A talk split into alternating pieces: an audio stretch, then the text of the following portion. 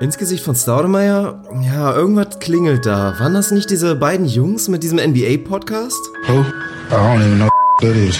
Nur noch die treuesten Hörer erinnern sich überhaupt an die Stimmen von Arne und Dirk und neben entsetzten Gesichtern steht die große Frage im Raum. Woran hatte ich gelegen? Da sagt man, nachher natürlich immer, fragt man sich, woran hatte ich gelegen und fragt man sich immer, woran gelegen hat. Ist so. Berichterstattung zum NBA Draft 2018? Nope. Brandheiße Takes zur NBA Free Agency? Nope. Lieber auf der faulen Haut liegen? Uh, yeah. Arne Tegen, seines Zeichens lethargischer Podcaster, erklärte sich zu einem kurzen Interview bereit. Ich bin ausgelastet. Wenn ich jetzt noch arbeiten würde, würde, wäre ich ja überlastet. Und das geht auch nicht. Ich wohne hier in Hamburg, hab Post gekriegt, hier von der AG, aber aus Elmshorn. Machen Sie sich mal einen Begriff. Ich wohne hier in Hamburg, die glaubt doch wohl nicht, dass ich nach Elmshorn fahre und arbeite. Nein, das mache ich nicht. Elmshorn, nö, mache ich nicht. Es brodelt im EGVS-Fanlager. 3 Euro für ein Bier, das ist doch scheiße. Während viele langsam die Geduld verlieren, I hope the world can see now what's really going on out here, because it's getting ridiculous. sind es nur noch ganz wenige, die weiter zu den selbsternannten NBA-Experten stehen. Ich ziehe einen Hut vor den Leuten, das, was sie können. Aber die Zeit für Frust ist vorbei. Okay, stabil. Nach überstandenem zweiwöchigen Eimersauf-Urlaub auf Malotze kehrte Arne Tegen wieder nach Hamburg zurück und Dirk Funk erklärte sich emotional aufgewühlt dazu bereit, den PlayStation-Controller für zwei Stunden wegzulegen und die Fortnite-Insel zu verlassen. Verliert niemals die Hoffnung, denn jeden Tag geschehen Wunder. Viel Spaß mit einer neuen Episode von eurem NBA-Podcast ins Gesicht von Staudemeyer. You the real MVP. Und denkt immer dran, Trust the process. Trust the process. Trust the process. Trust the process. Trust the process. Trust the process. Buckle up for Kobe Bryant. Kobe Bryant just sucked the gravity out of the target I center. think this is going back to Joe Johnson. Four seconds left. Double overtime. Nets looking for the win. Johnson the step.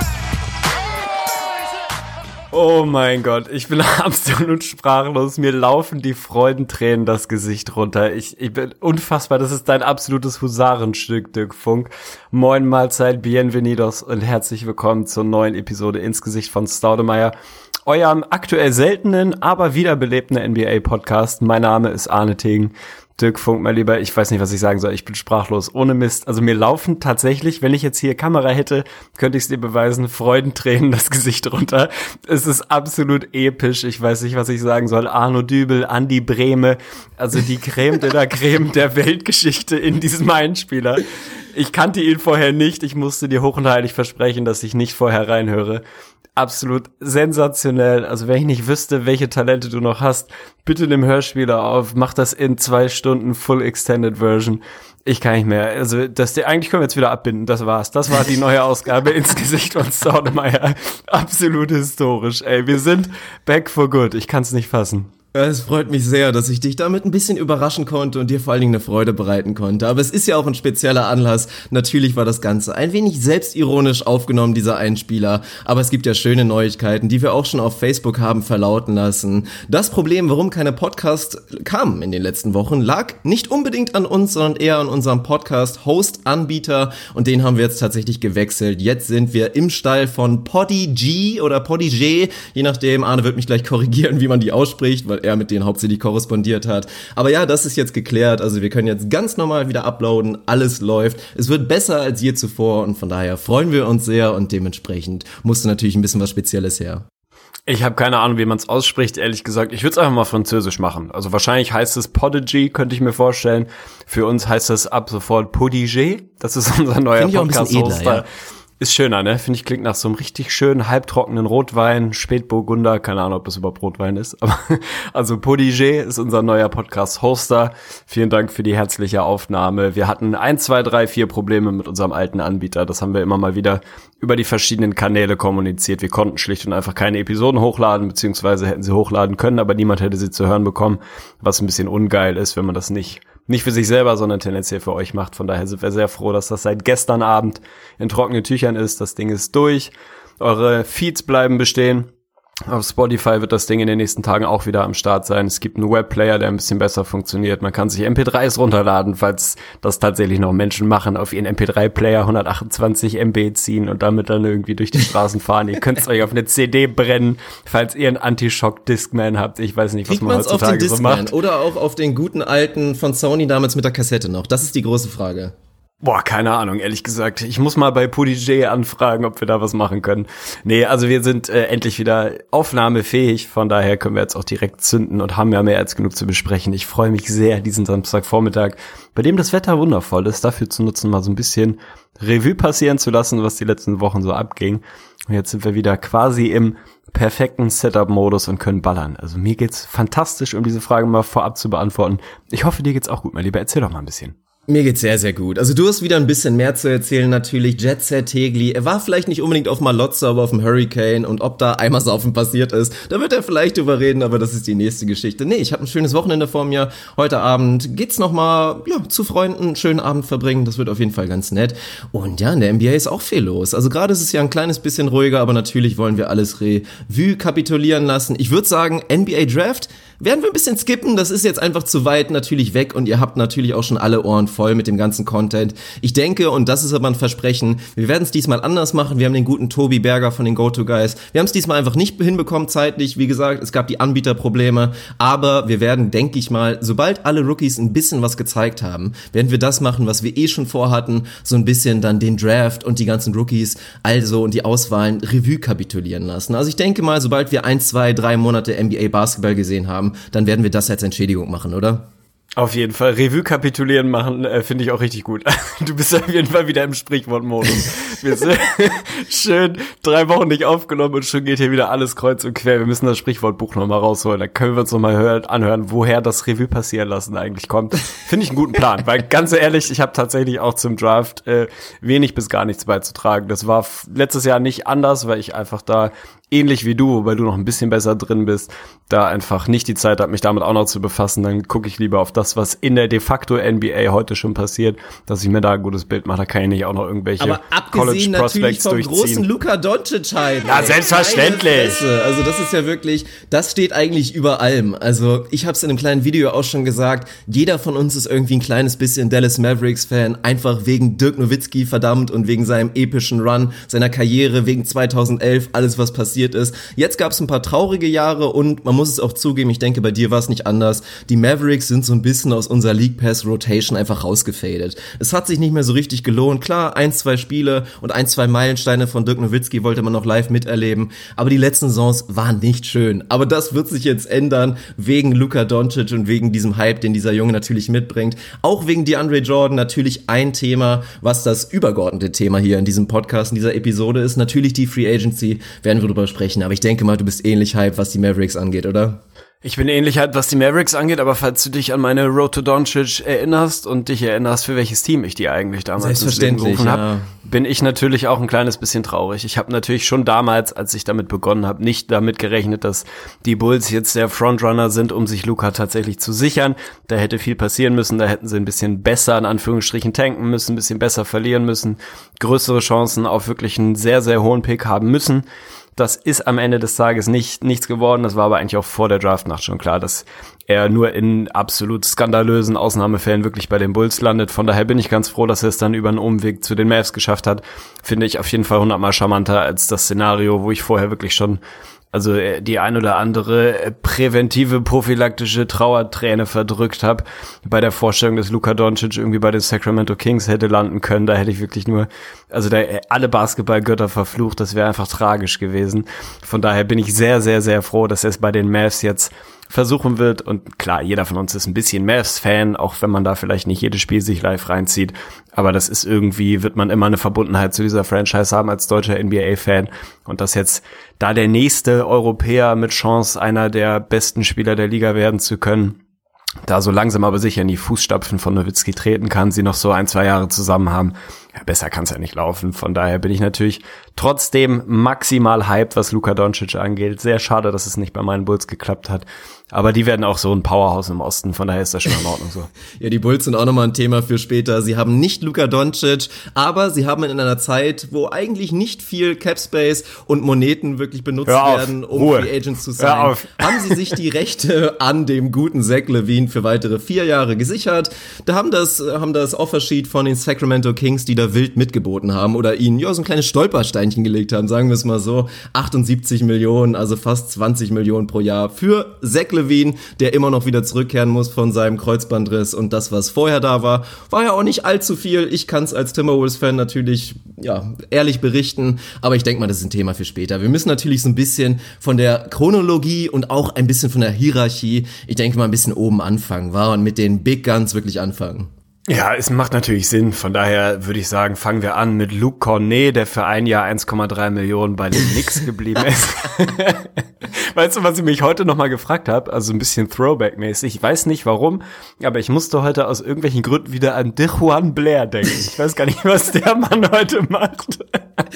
ja, das ist eine gute Frage. Vielleicht werde ich den guten, das Meme, was ich da damals gebastelt habe, nochmal für das Episodenbild auf Facebook benutzen. Oh, bitte. Also alle, die es noch nicht gesehen haben, schaltet da auf jeden Fall nochmal rein. Die wichtigste Frage aber, wenn du das schon sagst, was ist eigentlich mit Zack Cooley? Können wir das bitte mal live nachgucken und schauen, ob Also erstens heißt der Mann Jack. Hat?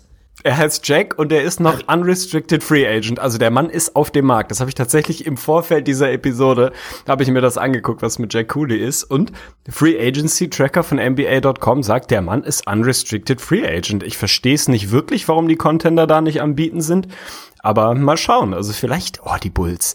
Stell dir mal vor, die Bulls. Ey, wenn die Bulls wirklich jetzt schaffen, Jack Cooley zu sein, dann bin ich offiziell durch mit der NBA. Es wäre einfach fantastisch. Also ich finde, das ist ein absoluter Skandal. Ich habe ja auch so einen kleinen Free Agency Tracker noch vor Augen und von CBS Sports und diese Seite verfluche ich auf jeden Fall ab jetzt, weil der gute Jack Cooley ist noch nicht mal aufgeführt. Also das ist wirklich ein Skandal. Hier stehen Namen wie Dwight Howard, Tony Parker und David West und Zach Cooley, Jack Cooley, Zach Randolph Cooley wird noch nicht mal aufgeführt. Das ist ein Skandal. Ja, CBS dicht machen, einfach abfragen, finde ich. Das, das hat sich überlebt. Nee, wir können gerne anfangen mit der wahrscheinlich, nicht wahrscheinlich, mit der wichtigsten, der meist erwartetsten, der spannendsten, der dramatischsten, am wegweisendsten, was auch immer Entscheidung, die diese Free Agency zu bieten hatte. Die ist sehr früh getroffen worden. Das hat man dann irgendwann ich sag mal, hat sich das anbahnen lassen, dass diese Entscheidung eine der ersten sein wird, weil sie natürlich Ausgangspunkt für quasi alles ist, was hinten raus passiert. LeBron James, dein LeBron James, hat tatsächlich das Team gewechselt. Wir haben da im Vorfeld immer mal wieder drüber geredet. Mein Favorit waren dann die Lakers irgendwann. Ich hatte damals, glaube ich, im letzten Podcast, als wir darüber geredet haben, so ein bisschen mich darauf festgelegt zu sagen, wenn die Lakers quasi mit dem, was sie zu bieten haben, im Osten wären, dann wäre es überhaupt keine Frage, weil einfach das Rahmenprogramm, die Rahmenbedingungen da mehr oder weniger perfekt sind für, für das, was LeBron will die nächsten Jahre weil sie im Westen sind, war das immer noch so ein bisschen die Frage, macht er das wirklich? Weil ich meine, wenn man sich jetzt mal den Westen anguckt, das ist ja skandalös, was da in der Spitze los ist. Am Ende hat er es trotzdem gemacht. Das war dann irgendwie das, womit die meisten gerechnet haben.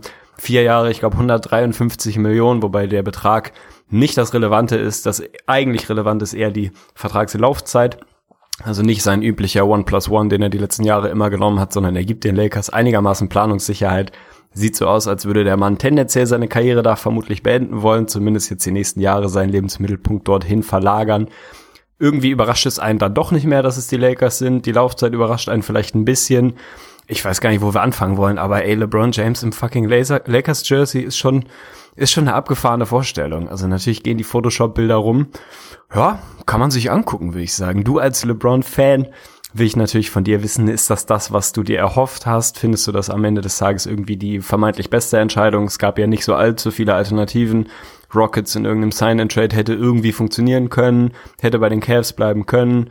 Ist es jetzt, hast du deinen Frieden gemacht mit den Lakers? Freust du dich drauf, LeBron bei den Lakers? Also wie ist deine Gefühlswelt dazu? Ich habe die Entscheidung auf jeden Fall akzeptiert jetzt, aber es war nicht die, die ich erwartet habe, weil jeder, der sich an die letzte Episode erinnert, in der wir, glaube ich, über LeBrons Zukunft spekuliert haben, hatte ich dich überzeugt und du hast einen krassen 180 gemacht. Von ja, 99% Wahrscheinlichkeit, dass LeBron weg ist, habe ich dich, glaube ich, auf 70-30, dass LeBron bei den Cavs bleibt, wirklich umbewegen können. Und ja, wir haben ja auch gute Argumente genannt und deswegen war es letztendlich ein kleines bisschen für mich überraschend. Wir haben natürlich über die wahrscheinlichsten Szenarien gesprochen. Lieblingsszenario, ja, da war waren wir uns, glaube ich, nicht ganz un also nicht ganz einig, weil wir gesagt haben, Philly wäre irgendwie auch charmant, aber macht weniger Sinn. Und wir waren uns zumindest, zumindest einig, dass wenn er irgendwo hingeht, dass es dann natürlich Sinn machen würde, zu den Lakers zu gehen und nicht zu den Rockets, weil er da eben neu was aufbaut und allgemein eine Franchise, die ja so glorreich ist, aber gerade nun mal auch seit einigen Jahren so im NBA-Sumpf, im NBA-Mittelmaß einfach so ein bisschen versunken ist, die jetzt wieder wirklich nach oben zu führen. Das ist natürlich etwas,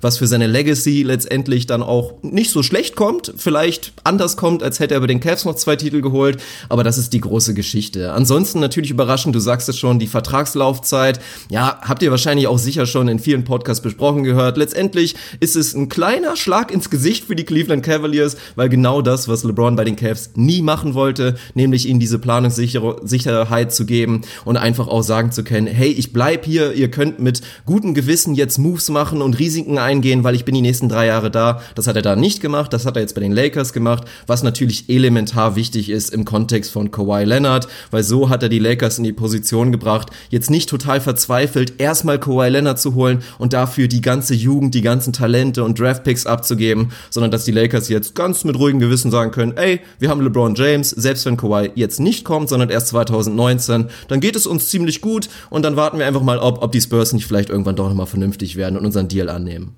Das ist halt das Spannende. Also das unterschätzt man, wenn man einfach nur auf das Vertragsvolumen guckt, was das quasi an langfristigen Effekten bedeutet, weil genau das eben das Thema ist. Die Lakers können es sich jetzt erlauben, ein relativ moderates Angebot für Kawhi abzugeben und zu sagen, ey, liebe Spurs, im Zweifel. Take it or leave it einfach, ja. Ja. Nimm das oder lass es. Nächstes Jahr wisst ihr genauso gut wie wir, kommt er im Zweifel sowieso zu uns, dann kriegt ihr halt gar nichts mehr. Also müssen die Lakers jetzt nicht völlig all in gehen, wie sie es hätten machen müssen. Stell dir mal vor, das gleiche Szenario, LeBron hat ein One plus One untersch unterschrieben. Dann musst du mehr oder weniger Win Now gehen, so wie es die Cavs halt immer wieder machen mussten. Da bist du im Zweifel gezwungen, deine jungen Assets abzugeben, auch wenn du es vielleicht nicht willst. Riskierst, dass er wieder weg ist und so weiter und so fort. Dann würden die Lakers jetzt hier sitzen und wahrscheinlich müssten sie irgendwie Ingram, Kuzma plus X anbieten. Das, was die Spurs gerade so ungefähr fordern.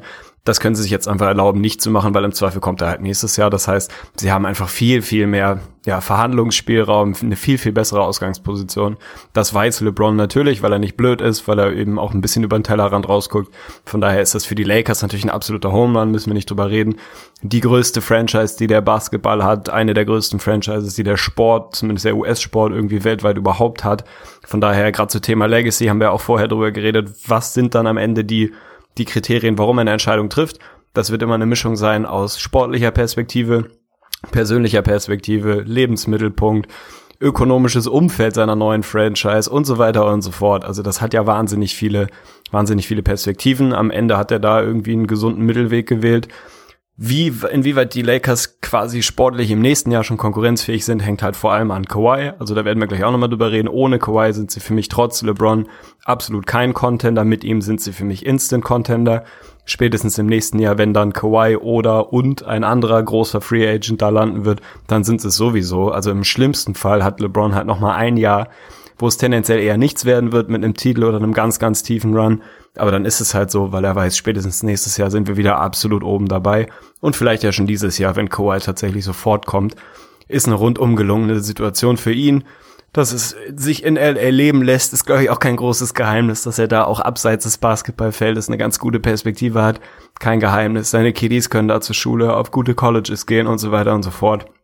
Also es macht schon relativ viel Sinn. Das einzige Gegenargument war eben immer das Legacy, Finals Appearances in Folge und so weiter und so fort. Das ist jetzt eben ein bisschen schwieriger, weil der Westen nun mal quasi die NBA ist, zumindest in der Spitze. Also im Osten ist einfach nicht mehr viel los. Aber da hat er dann eben sich für den Weg entschieden, der im Gesamtbild für ihn mehr Sinn macht. Von daher kann ich das schon nachvollziehen. Ist auf jeden Fall schon mal ein, also ein kranker Move. So LeBron zu den Lakers ist schon relativ heftig, weil es halt die Lakers sind. So man muss sie nicht mögen, aber es sind halt die Lakers. So und das ist am Ende sind sind es die Lakers. Das ist das Größte, was diese Liga zu bieten hat. Und da haben wir jetzt den größten dieser Zeit, vielleicht einen der größten oder definitiv einen der größten, vielleicht den größten aller Zeiten irgendwie mit dabei. Macht schon irgendwie Sinn. Also LeBron and Purple ist schon irgendwie was, wo, was man sich angucken kann, glaube ich. Es gibt da so viele Storylines, also was viele ja auch immer vergessen oder gar nicht erst erwähnen, unter welchem Coach er jetzt spielt. Es ist nun mal Luke Walton, derjenige, der unter bzw. neben Steve Kerr bei den Warriors groß geworden ist. Der ist jetzt der Coach von LeBron James. Sie sind tatsächlich im selben Draft gewesen damals, auch wenn der gute Luke Walton, weil er länger auf dem College war, natürlich ein, ja, ein Stück älter ist als der gute LeBron. Aber das ist schon eine spannende Geschichte. Jetzt wieder ein junger Trainer, ein unerfahrener Trainer. Wie werden die beiden harmonieren? Es gab da Berichte, dass sie nicht sonderlich viel Kontakt Kontakt hatten vorher, aber andererseits gibt's wieder Berichte, dass LeBron Luke Walton ja als einen guten Trainer ansieht. Deswegen wird das spannend und was der aus diesem Team macht. Also übrigens auch erstmal gute Zeichen für alle, die sich auf Space Jam 2 freuen. Also dass er jetzt in LA ist, macht das auch ein kleines bisschen wahrscheinlicher. Und da muss man mal schauen. Also ich sehe es natürlich tendenziell fast schon wieder ein bisschen anders als du. Selbst wenn du mir jetzt sagst, Kawhi kommt nicht und die Lakers machen mit diesem Kader jetzt einen Run und können dann auch noch Midseason natürlich ein bisschen was biegen und können zur Trade Deadline eventuell was machen. Dann sage ich nicht, dass sie glasklar überhaupt kein Contender sind. Ein Team mit LeBron, auch im Westen, ist einfach gefährlich. Dann sind sie gegen die Warriors natürlich Außenseiter und auch ein ganz klarer Außenseiter, aber sie sind für mich nicht gegen die Rockets zum Beispiel klarer Außenseiter. Also da vergisst man, glaube ich, schnell, wie schwach dann letztendlich auch das Team bei den Cavs war, wie das gepasst hat, aber das ist jetzt wieder die nächste Storyline, weil wir müssen jetzt nicht mehr nur über LeBron und LA reden, sondern über die neue Vision und die neue Philosophie von LeBron James und den Los Angeles Lakers. Weil was ist in den Folgetagen nach der LeBron-Entscheidung gekommen? Die neuen Free Agents. Und die heißen JaVale McGee, Ray John Rondo und Lance Stevenson. Was bei vielen natürlich extrem viele Fragezeichen in den Kopf gebracht hat. Aber es wurde relativ schnell danach klar. Und was ja auch nur Sinn macht, dass es so schnell ging, hängt damit zusammen, dass genau das LeBrons Vision war. Er will genau diese Spielertypen haben. Und das ist natürlich das Verrückte. Alle sind jetzt natürlich schon wieder, oha, LeBron, ja, vielleicht der beste Spieler aller Zeiten oder der zweitbeste, aber vielleicht ungefähr ein genauso guter GM oder Executive wie Michael Jordan. Nee, also es bleibt halt wirklich abzuwarten, was sich aus dieser Geschichte entwickelt. Er will mehr Offball spielen, er will mehr Ballhändler haben, er will vor allen Dingen Leute mit Basketball-IQ haben, was er bei den Cavs J.R. Smith teilweise nicht hatte und deswegen wird es einfach unfassbar spannend und ich freue mich jetzt schon auf unser Season Preview, auf unsere Episode natürlich zu den Los Angeles Lakers, wo wir das haargenau durchanalysieren werden. Ja, das wird großartig, vor allem, weil eben da noch ein bisschen was passieren wird, sei es ein Kawhi oder ein, zwei andere Deals. Für mich sind sie in dieser Konstellation ohne Kawhi kein Contender, das ist kein Hate gegen LeBron, da sehe ich einfach den Abstand zu den Warriors sowieso und für mich tatsächlich auch zu den Rockets mit dem aktuellen Roster für zu groß. Natürlich können sie da irgendwie unangenehm sein, weil sie halt LeBron haben, aber wenn du mich fragst, sind sie einfach kein absolutes Top-Team. Aktuell mit Kawhi sieht das für mich völlig anders aus. Da können wir vielleicht nachher nochmal drüber reden.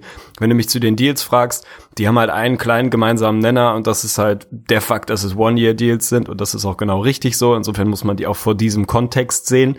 Die sind halt alle nächstes Jahr raus aus den Büchern und die Lakers bleiben absolut flexibel, um nächstes Jahr riesige Free Agents zu sein. Und das ist natürlich essentiell bei diesen Deals wenn du mich auf die einzelnen Deals ansprichst, inwieweit sie dieses Jahr helfen, ja, geht so irgendwie, also Schulnote 3. Ich kann mir schon vorstellen, dass ein, ein Rajon Rondo, der einfach trotzdem immer noch ein solider Point Guard ist und helfen kann, LeBron Playmaking Duties abzunehmen. Die Frage ist, wie viel Sinn macht das und wie viele sind's? Ich kann mir vorstellen, dass LeBron da Bock drauf hat, dass er auch ein bisschen auf sein Alter schielt mittlerweile und sagt, ein bisschen weniger Playmaking, ein bisschen weniger Usage und so weiter und so fort ist vielleicht gar nicht so verkehrt. Vielleicht erst recht in einem Jahr, wo Kawhi eventuell nicht kommt. Dann muss ich vielleicht nicht wieder 82 Spiele auf 110 Prozent ballern, um dann am Ende wieder zu verlieren. Also ich kann das schon irgendwo nachvollziehen. Das sind für mich auch alles keine schlechten Moves. Es sind für mich auch keine Moves, wo ich jetzt sagen würde, boah, die Lakers sind dieses Jahr auf einmal wirklich schon wahnsinnig dicht dran. McGee, klar, finde ich irgendwie charmant, dass der sich jetzt ja da irgendwie ein Jahr neben LeBron verdient hat. Lance im gleichen Team mit LeBron ist sowieso einfach aus Entertainment-Gründen absolut großartig. Wie Rondos Rolle aussieht, hängt auch ein bisschen davon ab, ob tatsächlich Lonzo Ball vielleicht noch in einem Kawhi-Paket weggehen muss oder eben auch nicht. An sich sind das Moves, weil sie halt One-Year-Deals sind, finde ich sie alle irgendwie okay. Also ist Rondo für mich 9 Millionen im Jahr wert aktuell? Nö. Aber in einem Einjahresdeal finde ich das einigermaßen in Ordnung. Ist halt dann nächstes Jahr im Zweifel wieder weg und kann LeBron eben ein bisschen die, die Playmaking-Aufgaben abnehmen. Dann hat er ein bisschen mehr Offball, das will er offensichtlich. Das kann ich mir vorstellen, dass es Sinn macht. Es ist einfach eine völlig andere Geschichte. Also wir wussten immer, der beste LeBron ist LeBron und vier Shooter. Jetzt ist es LeBron und ein Shooter und drei andere Playmaker. Da muss man sich dann mal angucken, wie das funktioniert. Also natürlich ist das erstmal auf dem Papier ein Team, was viel zu wenig Spacing hat, was da irgendwie definitiv Probleme kriegen wird, aber das Team ist halt auch noch lange nicht fertig. Und die Lineups müssen ja nicht so aussehen, dass sie da mit vier Non-Shootern parallel unterwegs sind. Also da kann man schon ein bisschen was tun. Und ich finde es erstmal spannend, dass wir in jedem Fall einen etwas anderen LeBron sehen werden. Ob es jetzt dabei bleibt oder selbst mit einem Kawhi noch einem elitären Flügel dazu. In jedem Fall werden wir nicht mehr dieses LeBron, vier Shooter, gib mir den Ball, 48 Minuten pro Spiel und ich mach schon, sondern wir werden da einfach ein bisschen, bisschen anderen Ansatz sehen. Und das finde ich erstmal spannend. Ob der dann besser funktioniert, hängt ein bisschen davon ab, was du noch drum rumstellst, aber erstmal cool, dass wir da ein bisschen Dynamik sehen.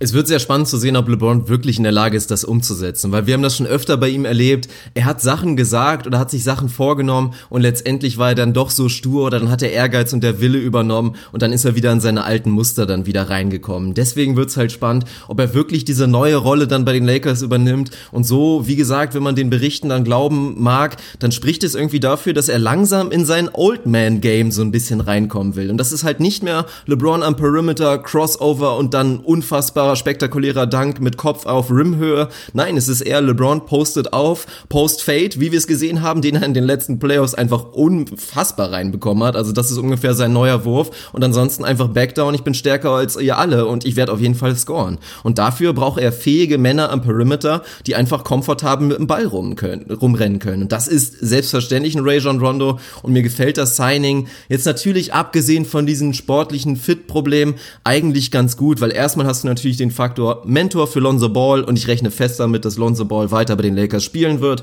Ich freue mich persönlich auch sehr drauf, da können wir gleich nochmal drüber sprechen. Und ansonsten natürlich die Geschichte, dass ein Rondo jetzt bewiesen hat, in den letzten Playoffs sowieso, in der letzten Regular Season auch, aber auch schon davor in den Playoffs mit deinen Chicago Bulls, dass er einfach ein Mann ist, der aufdrehen kann, wenn es um die Wurst geht und der seinen besten Basketball spielen kann, wenn es wirklich heiß hergeht und wenn einfach Crunch-Time ist. Diese Spieler haben meiner Meinung nach LeBron James absolut gefehlt und dann hast du da auch noch ein paar andere interessante Kandidaten. Lance, mein Gott, ich hätte ihn gerne fürs Minimum gesehen. Ich weiß nicht, ob du für Lance dann 5 Millionen ausgeben musst. Eigentlich hättest du dann sagen können, komm, ich gebe dir hier die Chance, aber du musst halt ein Minimum-Deal nehmen. Dann glaube ich, hätte er das trotzdem gemacht. Da ist er vielleicht ein kleines bisschen überbezahlt, aber so ein bisschen als X-Faktor, Playmaker von der Bank. Und er ist ja nun mal auch ein starker Verteidiger einfach. Und wir müssen natürlich davon ausgehen, dass er wesentlich vernünftiger spielen wird und nicht mehr so Lance will make him dance da rumspacken wird. Das kann er sich neben LeBron natürlich auch nicht erlauben. Und da kann ich mir alles vorstellen, dass das klappt. JaVale McGee, einfach ein sehr, sehr guter Offensivcenter, das ist einfach so. Und in einem LeBron-Team kann ich mir das ebenfalls sehr gut vorstellen. Over under, wie oft wird Lance Stevenson LeBron bei einem Freiwurf ins Ohr pusten diese Saison? ich würde es richtig gerne sehen. 0,2 ansetzen und das andere nehmen. Nein, Quatsch. Also, Schade ich glaube, das wird, wird gut laufen. Ich kann mir nicht vorstellen, dass, dass Lance da wirklich da Spirenzien erlauben wird. Da, also, so blöd kann er nicht sein. Dass er da denkt, er kann sich neben LeBron da irgendwas erlauben oder da irgendwie eine Fehde mit ihm anfangen. Der weiß ganz genau, worauf er sich eingelassen hat. Und wir haben es damals bei J.R. Smith schon gesehen, der mit einem ähnlichen Ruf auf jeden Fall in die Kollabo mit James reingegangen ist. Und wir haben gesehen, wie gut er sich entwickelt hat. Natürlich hat er jetzt diesen ultimativen Brainfart und da waren auch noch ein paar andere Sachen mit dabei. Und Lance wird mit Sicherheit auch wieder ein, zwei witzige Momente auf dem Court haben. Aber LeBron hat schon bewiesen, er kann mit schwierigen Charakteren und deswegen, ja, sehe ich das als nicht so negativ. KCP, übrigens ja auch ein One-Year-Deal natürlich für 12 Millionen unterschrieben, sehen auch viele als fragwürdig, weil der eine relativ beschissene Saison gespielt hat, zwischenzeitlich auch kurz im Knast gewesen, auch ganz spannend und bei den Lakers eigentlich als so als Chucker, den keiner braucht, bekannt geworden ist, aber auch natürlich in einer neuen Rolle, die er neben LeBron selbstverständlich akzeptieren wird, ist er für mich so ein, ja, jüngerer, jüngere Version von, von J.R. Smith tatsächlich. Also sehr ähnlicher Spielertyp, natürlich wegen der Athletik und wegen seines Alters einfach ein bisschen besser, wahrscheinlich auch als Verteidiger. Auch da freue ich mich tatsächlich drauf. Kann ich nachvollziehen. Man muss halt so ein bisschen, gerade bei den Summen, die da rumgeworfen werden, einfach schauen, dass es ein One-Year-Deal ist. Ist KCP 12 Millionen im Jahr wert? Auf gar keinen Fall. Der ist für mich nicht mal wahrscheinlich auf seiner Position durchschnittlicher NBA-Spieler, eher tendenziell ein bisschen drunter. Aber er ist halt nur ein Jahr da. Er kann in seiner Rolle wahrscheinlich irgendwie funktionieren. Und im Zweifel ist er halt nächstes Jahr weg. Außerdem er bei Clutch gesigned. Also vielleicht war das so ein kleiner Gimmick, dass man ihm da halt auch nochmal seinen Deal gibt. Finde ich jetzt nicht schlimm. Also glaube ich, dass er dir wirklich hilft in einem, in einem contentenden Team. Ich glaube nein aktuell. Aber mein Gott, also du verbaust dir ja nichts. Darum geht's ja die ganze Zeit bei den Lakers, dass du halt für nächstes Jahr flexibel bleibst. Die letzte Sache, die ich dazu beschnacken will, weil du es eben so angesprochen hast, du rechnest nicht damit, dass Lonzo Ball noch getradet wird. Ich glaube aber, du rechnest damit, dass Kawhi Leonard doch dieses Jahr noch bei den Lakers landet. Dann will ich von dir wissen, wie sieht so ein Deal aus? Weil für mich, wenn ich die Lakers bin, es muss ja irgendwie in, aus dem Trio Ball, Ingram, Kuzma plus X, irgendwie daraus wird sich das bewegen, weil die Spurs nun mal ein junges Asset zurückhaben wollen. Für mich, wenn ich die Lakers bin, ist aus diesem Trio einer komplett untouchable. Das ist in meiner Welt Brandon Ingram, den ich als den besten und vielversprechendsten von diesen dreien sehen würde. Wenn du dann sagst, Lonzo Ball, siehst du nach wie vor bei den Lakers, kannst du dir vorstellen, dass Ingram ins Paket geht, weil ich glaube nicht, dass Kuzma plus X reichen kann, trotz der guten Position, die die Lakers gerade haben. Also in meiner Welt ist es dann vielleicht am Ende tatsächlich so ein, vielleicht sogar Ball plus Kuzma, was du da irgendwie reinwerfen musst. Also ja, sie haben eine sehr gute Position, aber wir reden zumindest in meiner Rechnung, wenn er fit ist, über den drittbesten Spieler der Liga tendenziell, wenn du alles mit einrechnest mit Kawhi Leonard, zumindest im ganz klaren Top 5 Jungen in dieser Liga. Du wirst da ein bisschen was hinlegen müssen. Also wer von den dreien ist derjenige, wo du als Lakers GM sagen wirst, über den sprechen wir nicht, über die anderen beiden können wir reden. Ich sehe tatsächlich eher Lonzo Ball da als untouchable. Ich sehe da persönlich tatsächlich auch ein höheres Ceiling. Also für mich ist Lonzo Ball wertvoller als Brandon Ingram. Mögen manche nicht nachvollziehen können, aber das ist nun mal meine Meinung. Ich bin nach wie vor extrem high, was Lonzo Ball angeht und auch den Fit mit LeBron. Ich glaube, das könnte großartig werden. Und die große Frage ist ja auch einfach, also Brandon Ingram, klar, und auch die Lakers werden das eigentlich ähnlich sehen wie du und sie wollen ihn definitiv nicht traden. Aber ich wäre an ihrer Stelle bereit zu sagen, okay, komm, Ingram und Kuzma für Kawhi Leonard Leonard und dann nicht allzu viele Picks drauflegen, das ist für mich ein fairer Deal, weil du musst dir letztendlich auch noch vorstellen, klar, es könnte ein unfassbares Hybrid-Lineup werden, also eigentlich sieht man ja, wenn Kawhi kommt, sehen wir Kawhi und LeBron auf der 3 und der 4 und da kannst du natürlich sagen, okay, wir schmeißen da Ingram irgendwie mit rein und lassen ihn theoretisch irgendwie, ja, ist das so ein Drei-Mann-Frontcourt, die alle irgendwie lang ohne Ende sind, aber irgendwer muss dann doch noch ein Center verteidigen. Für mich passt ja in die Philosophie weniger rein, als jetzt zum Beispiel ein Lonzo Ball neben einem LeBron James, Deswegen wäre ich persönlich bereit, diesen Deal zu machen. Und Kyle Kuzma, um es mal kurz zu erwähnen, auch wenn ich ihn unfassbar gerne mag und ich sein Skillset wirklich geil finde, zweifle ich ein kleines bisschen an seiner Upside, weil er eben jetzt schon sehr, sehr reif ist. Und für mich ist er Stand jetzt, auch vor allen Dingen, weil er wirklich ein absoluter Müllverteidiger ist, vielleicht ein Tacken overrated, auch wenn es mir wirklich weh tut, das zu sagen, weil ich ihn, wie gesagt, als Spielertyp sehr, sehr mag. Aber deswegen, für mich ist Kuzma ein Sell-High-Moment. Und wenn ich dann Ingram mit reinschmeißen muss, um Kawhi jetzt schon zu bekommen, dann mache ich's.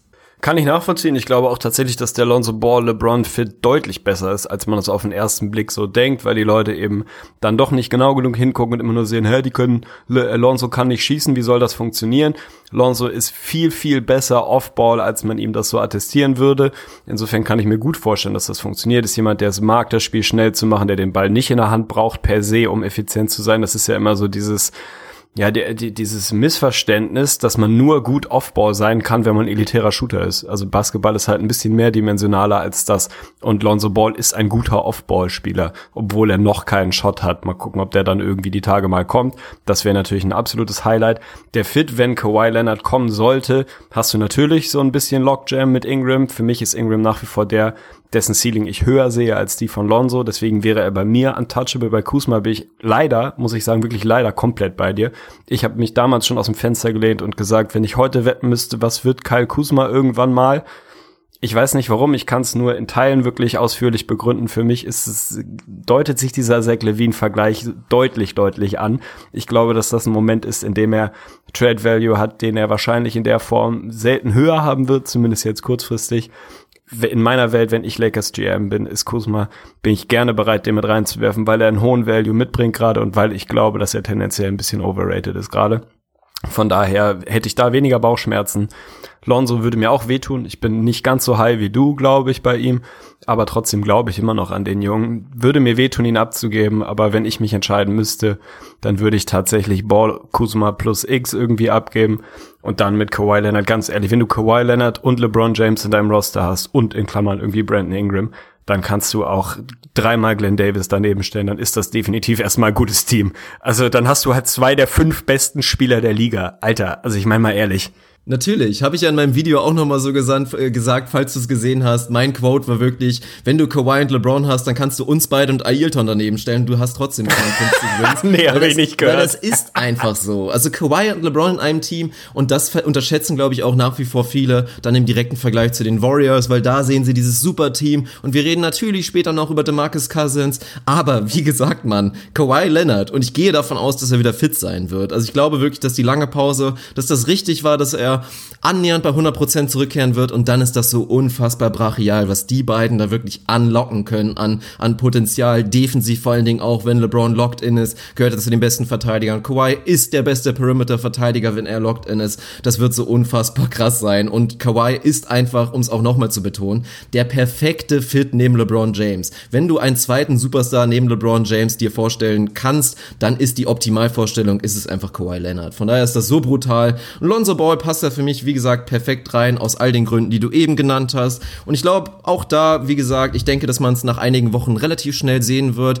Der Mann ist einfach also auch wenn es vielleicht viele wegen der Ball Family und wegen seines Looks oder was auch immer nicht denken mögen, er ist schlau in dem Sinne, er hat einen unfassbar hohen Basketball-IQ. Hat natürlich auch ein Rajon Rondo kommentiert und gesagt, er hat noch nie einen Spieler gesehen in diesem Alter, der schon so einen hohen Basketball-IQ hatte wie Lonzo und dass er sich deswegen vor allen Dingen darauf freut und deswegen Lonzo Ball und da auch nochmal im Vergleich zu Ben Simmons. Lonzo Ball wird keiner sein, oh, ich habe den Ball nicht in der Hand, okay, dann bleibe ich jetzt hier einfach stehen und guck, was, was passiert. Lonzo ist jemand, der dann einfach cutten wird, der all das machen wird, was ich einfach in, was in der Situation richtig ist. Ja, und der einfach Winning Plays macht. Also von daher, ich freue mich drauf und hoffe, wie gesagt, deswegen sehr, dass die Spurs dann einen anderen Deal annehmen können. Stabil. Da würde ich sagen, haben wir die LeBron-Thematik einigermaßen abgehakt und können ein bisschen weiterschauen, weil es gibt noch unfassbar viel, worüber wir reden müssen. Ich weiß nicht, ob wir in der Chronologie bleiben wollen oder tatsächlich in der Hierarchie. Das ist so ein bisschen schwierig. Es gab natürlich noch die ein oder anderen größeren, voluminöseren Signings, die jetzt nicht die ganz große Überraschung waren. Dass Chris Paul bei den Rockets bleibt, müssen wir, glaube ich, nicht weiter besprechen. Vier Jahre, 160 Millionen. Da muss man sich vielleicht mal ganz kurz vorstellen, was der Mann dann mit 37 in seinem letzten Vertragsjahr irgendwie auf dem Zettel haben wird. Das ist schon stabil, aber mein Gott, er hat das mit ausverhandelt, dass er in der Lage ist, diesen Deal zu unterschreiben. Von daher war das auch keine Überraschung, dass er ihn unterschreiben wird.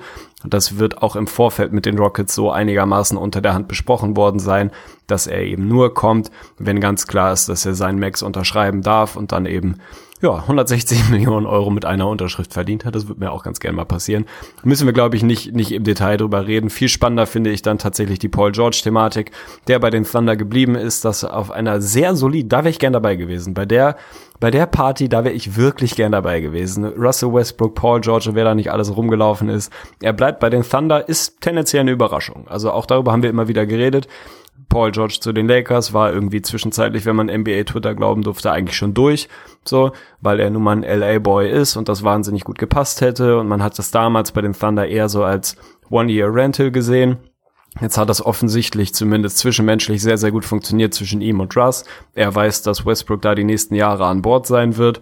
Steven Adams ist die nächsten Jahre an Bord. Er hat sich da offensichtlich wohlgefühlt, auch wenn es sportlich am Ende nicht hundertprozentig so aufgegangen ist, wie sie das gerne gehabt hätten, weil es nicht der ganz tiefe Playoff-Run. Aber er fühlt sich da offensichtlich wohl. Ich glaube, dass ihm diese Rolle als nicht erste Geige ganz gut tut, sowohl sportlich als auch menschlich, wenn man das so nennen will. Also nicht derjenige zu sein, um den sich da alles dreht, sondern so ein bisschen im Schatten von Ruster liefern zu können. Vier Jahre, 137 Millionen. Die Thunder, muss man einfach mal sagen, so ganz sneaky, auch wenn sie jetzt eine Payroll von 7,4 Milliarden haben, die nächsten drei Jahre so ungefähr, haben da noch einiges, einiges zu tun, um so ein bisschen knietief aus der Luxury Tax zu kommen. Aber es gab ja vor ein, zwei Jahren ein Szenario, in dem die Thunder heute ein komplettes Müll-Lottery-Team sind, ohne Westbrook, wahrscheinlich mit einem, vielleicht Steven Adams, wenn überhaupt, und einfach ein Team, was auf Sicht komplett unkompetitiv sein wird, weil OKC halt auch nicht der Riesenmarkt ist.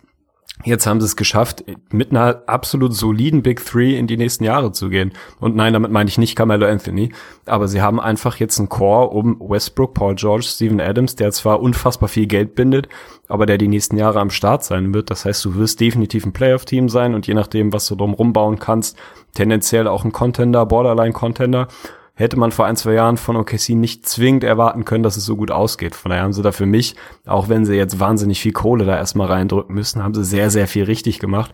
Und ich finde es irgendwie nice. Also ich bin nicht der riesigste Paul George-Fan, aber ich finde es irgendwie cool. Also das wirft für mich, auch wenn man das per Ferndiagnose schwer sagen kann, irgendwie ein ganz gutes Licht auf den Boy. Er hat da halt irgendwie Bock drauf, die haben sich gut verstanden.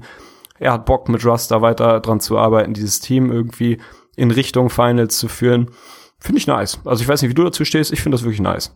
Ich sehe es absolut genauso. Also für mich ist da wirklich der Takeaway, Paul George ist ein guter Junge. Also der hat nicht irgendwie die grellen Lichter in LA gesehen und vielleicht auch die sportliche Zukunft, sondern hat sich wirklich einfach auf seine Emotionen bezogen und hat erstmal die scheinbar wirklich schnell, schnell entwickelte Freundschaft zu Russell Westbrook, die inzwischen schon relativ innig ist. Und wie gesagt, wir unterschätzen, glaube ich, alle, was Russ für ein unfassbar geiler Typ sein muss. Hat er sich einfach darauf so ein kleines bisschen bezogen und hat ja auch wirklich gesagt, dass er selber nachvollziehen konnte, was das für ein großes Risiko war, was die Thunder eingegangen sind, für ihn zu traden, obwohl er hätte gehen können. Und dass er sich da so ein bisschen in der Pflicht gefühlt hat und auch natürlich auch nach der Saison, die für das Team, aber auch für ihn persönlich frustrierend war, einfach zu sagen, hey, ich hau hier jetzt nicht ab, nein, unfinished business, ich will hier bleiben, will mit Russ zusammen was aufbauen. Und das finde ich wirklich großartig. Und ich glaube, der Trugschluss bei vielen ist, die schauen jetzt auf dieses Thunder-Team, wir haben extrem viel drüber berichtet in der letzten Saison und es war irgendwie ein Trainwreck, aber viele denken jetzt, das ist ja das haargenau gleiche Team, was soll das? So, die erreichen doch eh nichts und für mich ist das absolut weit von der, von der Wahrheit entfernt. Sie sind nämlich überhaupt nicht das gleiche Team. Sie sind jetzt ein Team ohne Carmelo Anthony, der wirklich toxic as fuck war für die Thunder, also ist ja nun mal wirklich so, der wird weg sein, der wird auch irgendwie dann natürlich noch gewaved oder mit einem Buyout, dementsprechend wird die Luxury Tax Rechnung auch noch ein kleines bisschen geringer und dann haben wir halt wirklich diese Big Three mit Russ, mit Paul George und mit Steven Adams selbstverständlich, was eine absolut solide Big Three ist. Und dann gibt's einfach viele Faktoren, die dafür sprechen, dass die Thunder deutlich besser sein werden als der letzten Saison. Das ist erstmal, dass es mehr Sinn macht, Steven Adams anstatt Carmelo Anthony in die Offensive zu, zu involvieren. Dann Punkt Nummer eins, den viele vergessen, mit Andre Roberson waren die Thunder einfach verdammt gut. Ich habe den Stat auch in einem Video verwurstet. Das Starting Lineup der Thunder mit sogar Carmelo Anthony hatte ein Net-Rating von plus 15 in den 31 Spielen, die sie zusammen gemacht haben. Also waren brachial gut unterwegs. Ein Westbrook hatte ein ganz klares Down-Year und ich gehe davon aus, dass er besser sein wird in der nächsten Saison. Ein Paul George wird sich wahrscheinlich ein bisschen wohler fühlen, einen kleinen Schritt nach vorne machen. Steven Adams, wie gesagt, größere Rolle. Dann hast du einen Patrick Patterson, ganz, ganz enttäuschend, aber ich glaube, das lag an der Verletzung. Hat jetzt eine ganze Offseason wirklich Zeit, um fit ins Training Camp zu kommen. Erwarte ich, dass er besser sein wird. Jeremy Grant, intrinsische Verbesserung. Alex Abrines, intrinsische Verbesserung. Die Thunder werden gut sein der nächsten Saison und das unterschätzen, glaube ich, viele. Ja, bin ich auch absolut dabei. Also natürlich ist es viel zu früh für Season Previews und wir werden das in ganz ausführlicher Form dann Richtung August irgendwie anschieben. Man liest jetzt schon relativ oft irgendwie ziemlich kritische Stimmen zu den Thunder. Ich finde das ein bisschen ein bisschen verfrüht und irgendwie auch ein bisschen kurz gegriffen. Also ja, natürlich darf dieses Roster nicht irgendwie inklusive Luxury Tax 300 Millionen fressen, so wie es das gerade tun würde. Da arbeiten sie aber daran, dass vernünftig über eine, wie auch immer, ob sie dann Carmelo stretchen, ob sie ihn richtig waven, keine Ahnung, ob er ein Buyout kassiert, muss man sich da mal anschauen. Aber da werden sie ordentlich Kohle sparen. Es wird ein sehr, sehr teures Team sein, ja. Ey, aber ganz ehrlich, eine Big Three aus Westbrook, Paul George und Steven Adams, die jetzt auch alle noch nicht steinalt sind, hat einfach auf sich die nächsten Jahre Perspektive und wird immer ein sehr, sehr gutes Team sein. Von daher finde ich das genau den richtigen Weg. Ich finde das Signing von Jeremy Grant, was waren es, drei Jahre 27, glaube ich, finde ich sehr, sehr gut, weil das einfach ein unterschätzt, wirklich guter Junge ist, einer, der da gut reinpasst. Ich glaube auch, dass Patrick Patterson, ich hatte mir im Vorfeld von diesem Signing letztes Jahr sehr viel versprochen, das hat überhaupt nicht funktioniert. Ich glaube, dass da also da ist definitiv nur Luft nach oben, Luft nach unten ist da nicht mehr. Und tatsächlich das in Anführungsstrichen Loswerden von, von Carmelo Anthony, also irgendwie Addition bei Substraktion, wie auch immer man das nennen will, ist tatsächlich ein unterschätzter Fakt. Die werden einfach besser sein im nächsten Jahr, als es im letzten Jahr waren. Und wenn der, das Playoff Bracket ein bisschen anders ausgegangen wäre und sie ein bisschen dankbareres Matchup bekommen hätten letztes Jahr, dann wären sie auch da ja vielleicht schon eine Runde weitergekommen. Also ist ja nicht so, dass da alles irgendwie dramatisch beschissen war. Rechnen gesunden Andre Roberson dazu, rechnen ein bisschen, wie du schon sagst, Verbesserung intrinsisch rein, bisschen besseren Fit, bisschen weniger Mellow, dann ist das definitiv ein Team, was um Homecourt mitspielen kann im Westen. Und das ist ja schon mal was. Von daher finde ich das bei den Thunder rundum passend so. Bei Mello finde ich die sehr spannannte Frage, wo der am Ende des Tages landet. Also natürlich sind irgendwie die Lakers-Gerüchte schon da, bevor er bei nicht. den bei den Thunder überhaupt raus ist. Ich habe irgendwie, ich habe mir immer so überlegt, also die Kirsche auf die Offseason der Golden State Warriors wäre, wenn sie es irgendwie schaffen, Mello zu den Rockets zu schieben. Das wäre sensationell, dann hätten sie alles um richtig gemacht. ja, eben, das meine ich. Die ja. Conference Semifinals sweepen die Scheiße. das wäre irgendwie einigermaßen lustig. Die Frage ist immer so ein bisschen, was macht man aus Mello? Also einerseits denkt man in der richtigen Rolle und Klammer auf, das ist halt eine große Frage, was die Rolle ist und ob er bereit wäre, die anzunehmen. Kann er unter Umständen einem contendenden Team noch helfen? ob er bereit ist zu sagen, ich bin keine dritte Option, ich bin vielleicht auch keine vierte, ich bin vielleicht einfach der Anführer, Scorer von der Bank, also irgendwie ein Lou Williams auf einer anderen Position, keine Ahnung. Dann kann ich mir das schon irgendwie vorstellen. Aber ich bin da mittlerweile jedes Jahr weniger optimistisch, dass das noch eine richtig gute Idee ist, wenn man wirklich Winning Basketball tief in den Playoffs spielen will, dass Carmelo Anthony noch in der Lage ist, dir da zu helfen. Und wenn man sich mal in Erinnerung ruft, was er damals, damals im Sinne von vor einem Jahr auf die Frage geantwortet hat, ob er denn von der Bank kommen würde, eventuell bei den Thunder, da war die Reaktion schon relativ eindeutig. Ich weiß nicht, ob sich das in einem Jahr so, so massiv gedreht hat, dass er jetzt einsieht, dass das äh, vielleicht die bessere Idee wäre, ob es dann eine Bankrolle ist oder die Rotations so angepasst werden, dass er halt tendenziell eher die Second Unit anführt. Das kann ich mir immer noch irgendwie vorstellen. Insgesamt glaube ich, dass da das Selbstverständnis und das, was an sportlicher Leistung zurückkommt, irgendwie immer weiter auseinanderdriftet. Und wenn ich Lakers-Fan wäre, was ich nicht bin, ich würde nicht zwingend Freudensprünge machen, wenn er nach dem Buyout dann bei den Lakers landet und dann irgendwie da nochmal Redemption versucht. Ich, ja, weiß ich nicht. Also wenn ich noch Mello-Aktien hätte, würde ich sie tendenziell vermutlich verkaufen, aber vielleicht straft er mich auch Lügen nächstes Jahr. Mal schauen. Wenn du Mello-Aktien hättest, dann würdest du einfach den ganzen Tag weinen, weil verkaufen wäre einfach auch wie die Aktien wegschmeißen. Nee, Lakers-Fans sollten sich definitiv nicht freuen. Also dieses Olympic Mello, und ich bin da auch wirklich einfach durch, das war eine Blase, das ist ein Luftschloss, das werden wir nie so in der NBA sehen. Der Typ ist einfach nicht vernünftig genug. Wenn der jetzt zu den Lakers gehen würde und dieses Team jetzt sieht, vor allen Dingen auch ohne Kawhi, dann würde Mello denken, ja, ich bin hier ja die zweite Option der Offensive. Ne? das sind ja wieder 20 plus Punkte für mich. Und das ist natürlich absoluter Schwachsinn. Er hat ja auch nach der Thunder-Saison nicht irgendwie selbstkritisch gesagt, ja, ich habe einfach verkackt, aber ich werde in der nächsten Saison halt gucken, dass ich in meiner kleineren Rolle einfach liefere und effizient bin. Nein, er hat gesagt, die Thunder haben mich nicht richtig genutzt und von daher spricht für mich einfach nichts dafür, dass er sich wirklich in diese 20 Minuten irgendwie von der Bank effizient sein, wie gesagt, Olympic Mellow, dass er sich da irgendwie rein quetschen kann. Und von daher will ich ihn nicht bei den Lakers sehen. Viele Teams werden es trotzdem machen, gerade wenn du ihn für einen schmalen Taler bekommst. Ich meine, wenn jetzt ein Buyout da irgendwie verhandeln können und dann unterschreibt Mello meinetwegen auch so für so einen Lance Stevenson 5 Millionen Deal, dann werden es definitiv Teams machen. Aber ich hoffe nicht, dass es die Lakers sind. Ja, es wird auf jeden Fall spannend. Also irgendwo wird das schon unterkommen. Dann äh, muss man mal, mal abwarten, wie dann die Rolle tatsächlich aussieht. Aber ich glaube auch, da sollte man eher ein bisschen äh, vorsichtig sein, da allzu hohe Erwartungen zu haben. Insofern würde ich sagen, reicht's das zu, de, zu Aber den noch mal kurz zu den Thunder. Doch, ja, doch, eine, ein okay, Thunder-Thema okay. haben wir. Nerds Noel. Ja, selbstverständlich, weil das ist ja auch, okay. also ich will natürlich mit dir drüber reden, aber auch der nächste Punkt, um es vielleicht nochmal zu erklären, für alle, die nach wie vor zweifeln und immer noch drüber nachdenken, äh, was erzählen die gerade für einen Quatsch mit den Thunder? Der große Punkt war ja auch in der letzten Saison, warum waren die Thunder phasenweise so schlecht? Die waren einfach, ja, das Gegenteil von tief, die waren flach, die hatten einfach ihr Starting Lineup und spätestens als Andre Roberson weg war, war da wirklich kaum mehr etwas über und die Aufgabe der Thunder war und ist, jetzt einfach dafür zu sorgen, dass man nicht nur ein gutes Starting Lineup Line-Up hat und das haben sie definitiv in der nächsten Saison, sondern dass auch die Bank stimmt. Und da haben sie jetzt mit Nerlens Noel für schmales Geld für ein Jahr natürlich so ein Low-Risk, High-Reward-Move natürlich gemacht. Über den Fit müssen wir einfach ein bisschen reden, aber das ist der Punkt. Es werden mehr Spieler mit Qualität im Kader der Thunder sein. Auch ein Terence Ferguson, ein Rookie, der viele gute Ansätze gezeigt hat, wird übrigens besser sein, aber das nur noch mal kurz am Rande und jetzt will ich von dir hören, wie du die Nerlens Noel Geschichte siehst, wie du das Signing siehst und vor allen Dingen auch, wie du den sportlichen Fit siehst. Also erstmal finde ich es einigermaßen lustig beziehungsweise bemerkenswert, dass Nerlens nur jetzt für zwei Jahre und irgendwie knapp unter vier Millionen gesigned hat, wenn man sich mal überlegt, was er für ein Angebot ausgeschlagen hat vor kurzem. Also der Gamble hat sich mal mal nicht so richtig gelohnt. Für die Thunder, wie du es schon richtig sagst, das ist halt Low Risk, High Reward. Also wenn es funktioniert, super. Wenn nicht, ja mein Gott, hast halt nicht viel Geld investiert. Und wenn man sich mal überlegt, wer da letztes Jahr relevante Minuten bekommen hat, das soll jetzt kein Hate gegen DeCurry Johnson sein, aber sie waren einfach wahnsinnig dünn da hinten. Dann hast du Patrick Patterson als Smallball 5 immer mal wieder laufen lassen, was ich eigentlich cool finde, was aber nicht funktioniert hat.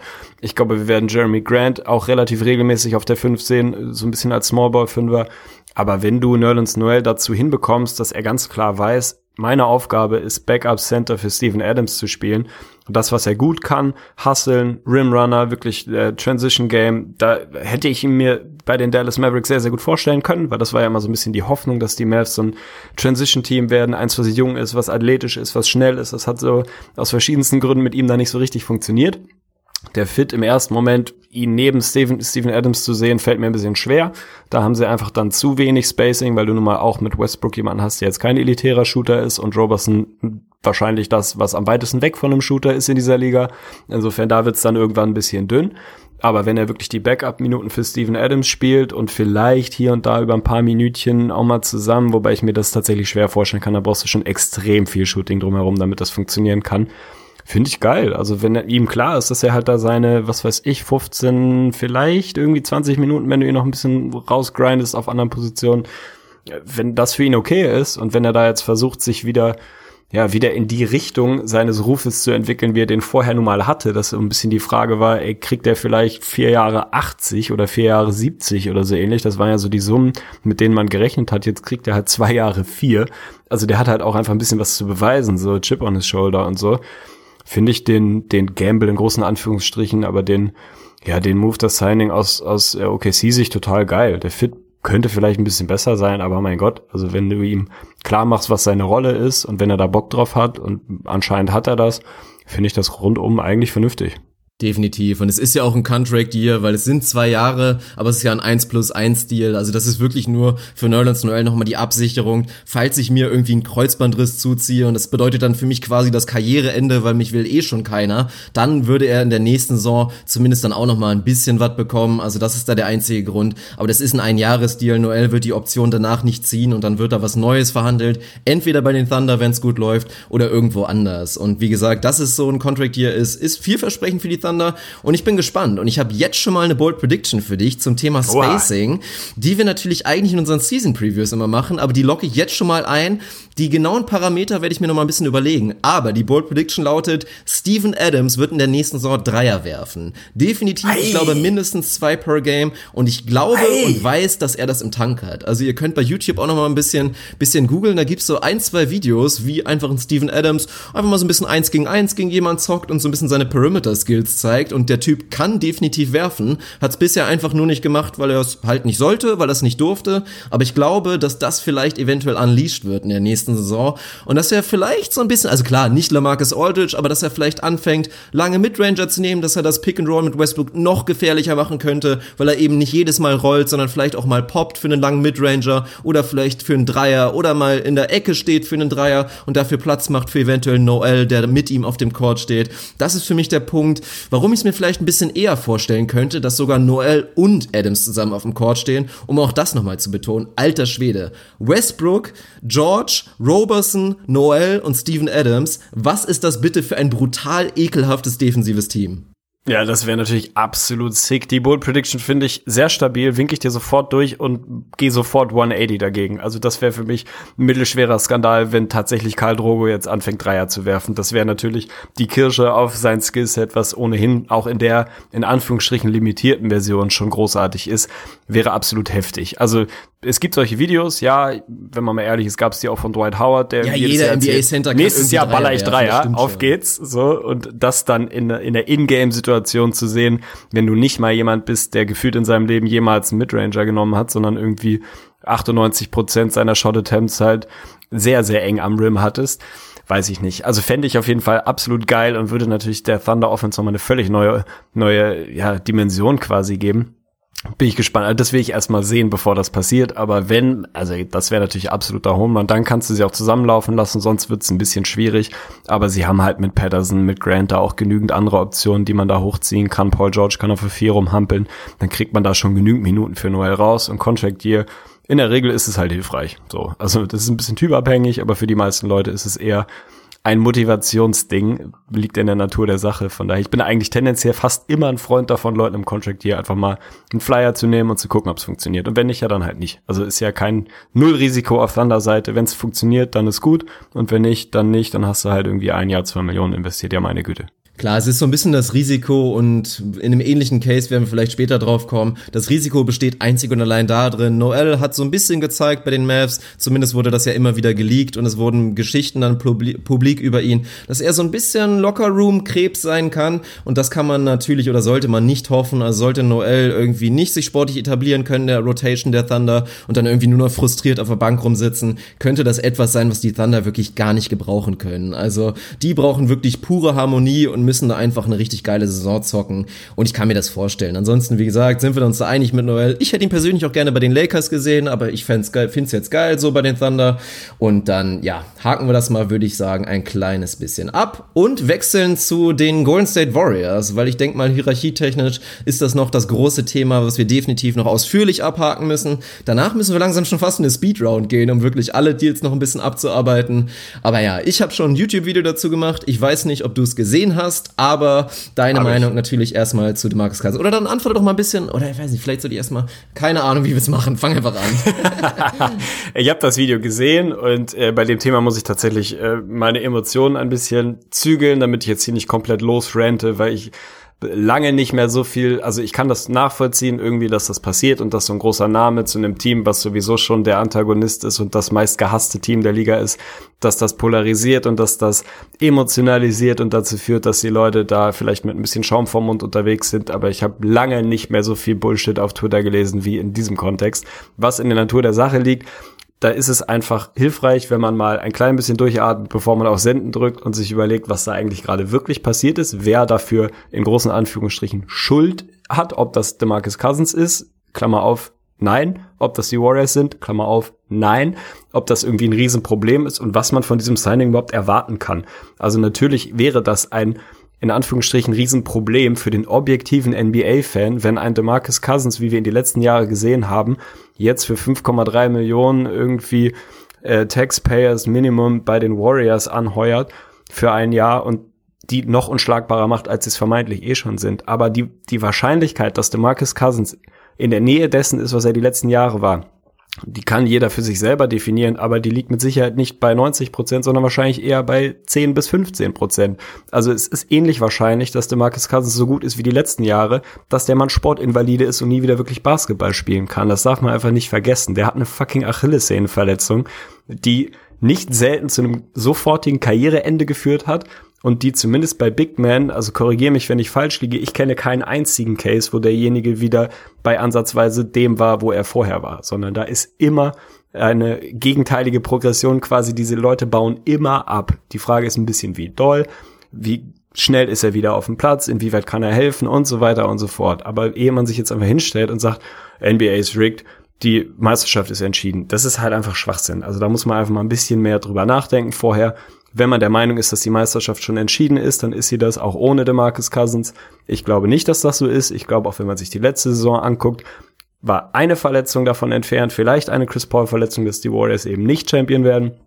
Also man kann sich das einfach nicht so leicht machen. Ist DeMarcus Cousins ein Upgrade für die Warriors, wenn er bei 80, 90 Prozent ist? Ja, definitiv. Ist das wahrscheinlich, dass er bei 80, 90 Prozent ist? Ich weiß es nicht. Ich würde sagen, nicht besonders.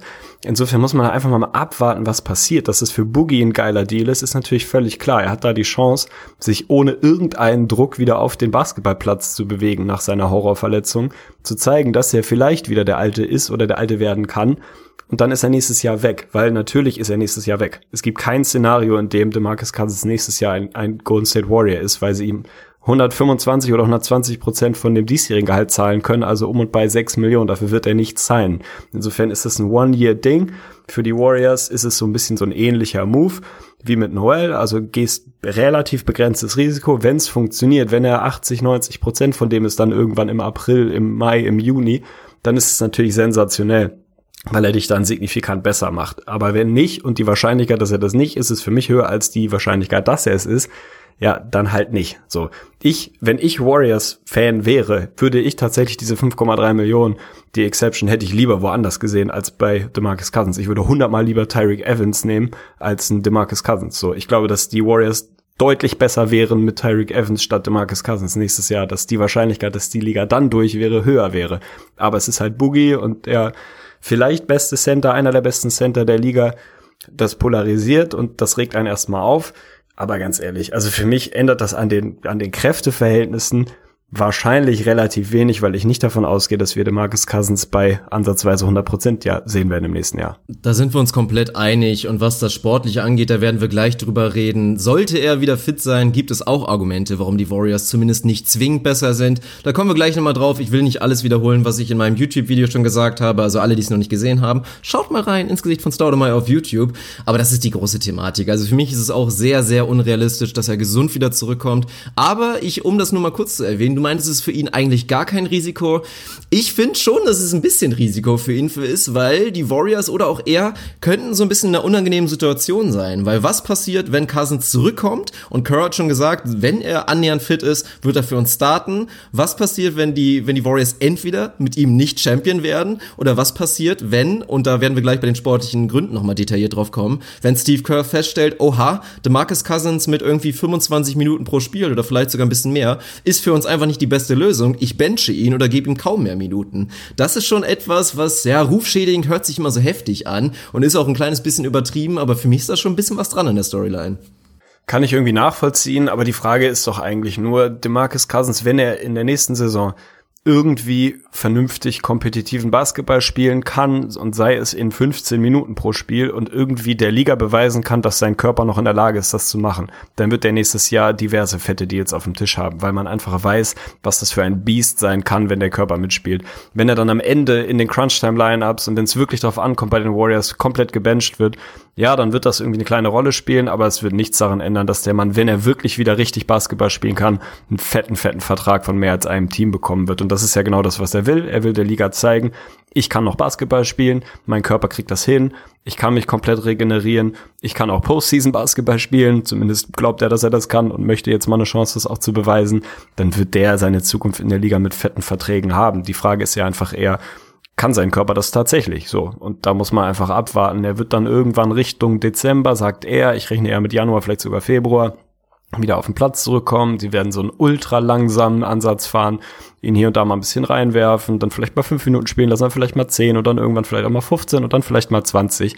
Aber er kann sich da einfach ganz langsam mit seinem Körper eingrooven und dann mal schauen, wie es funktioniert. Ich habe auch gelesen, dass Steve Kerr ihn definitiv starten will, wenn er fit ist. Ich finde es Schwachsinn, aber was ist Schwachsinn? Ich finde es die falsche Entscheidung.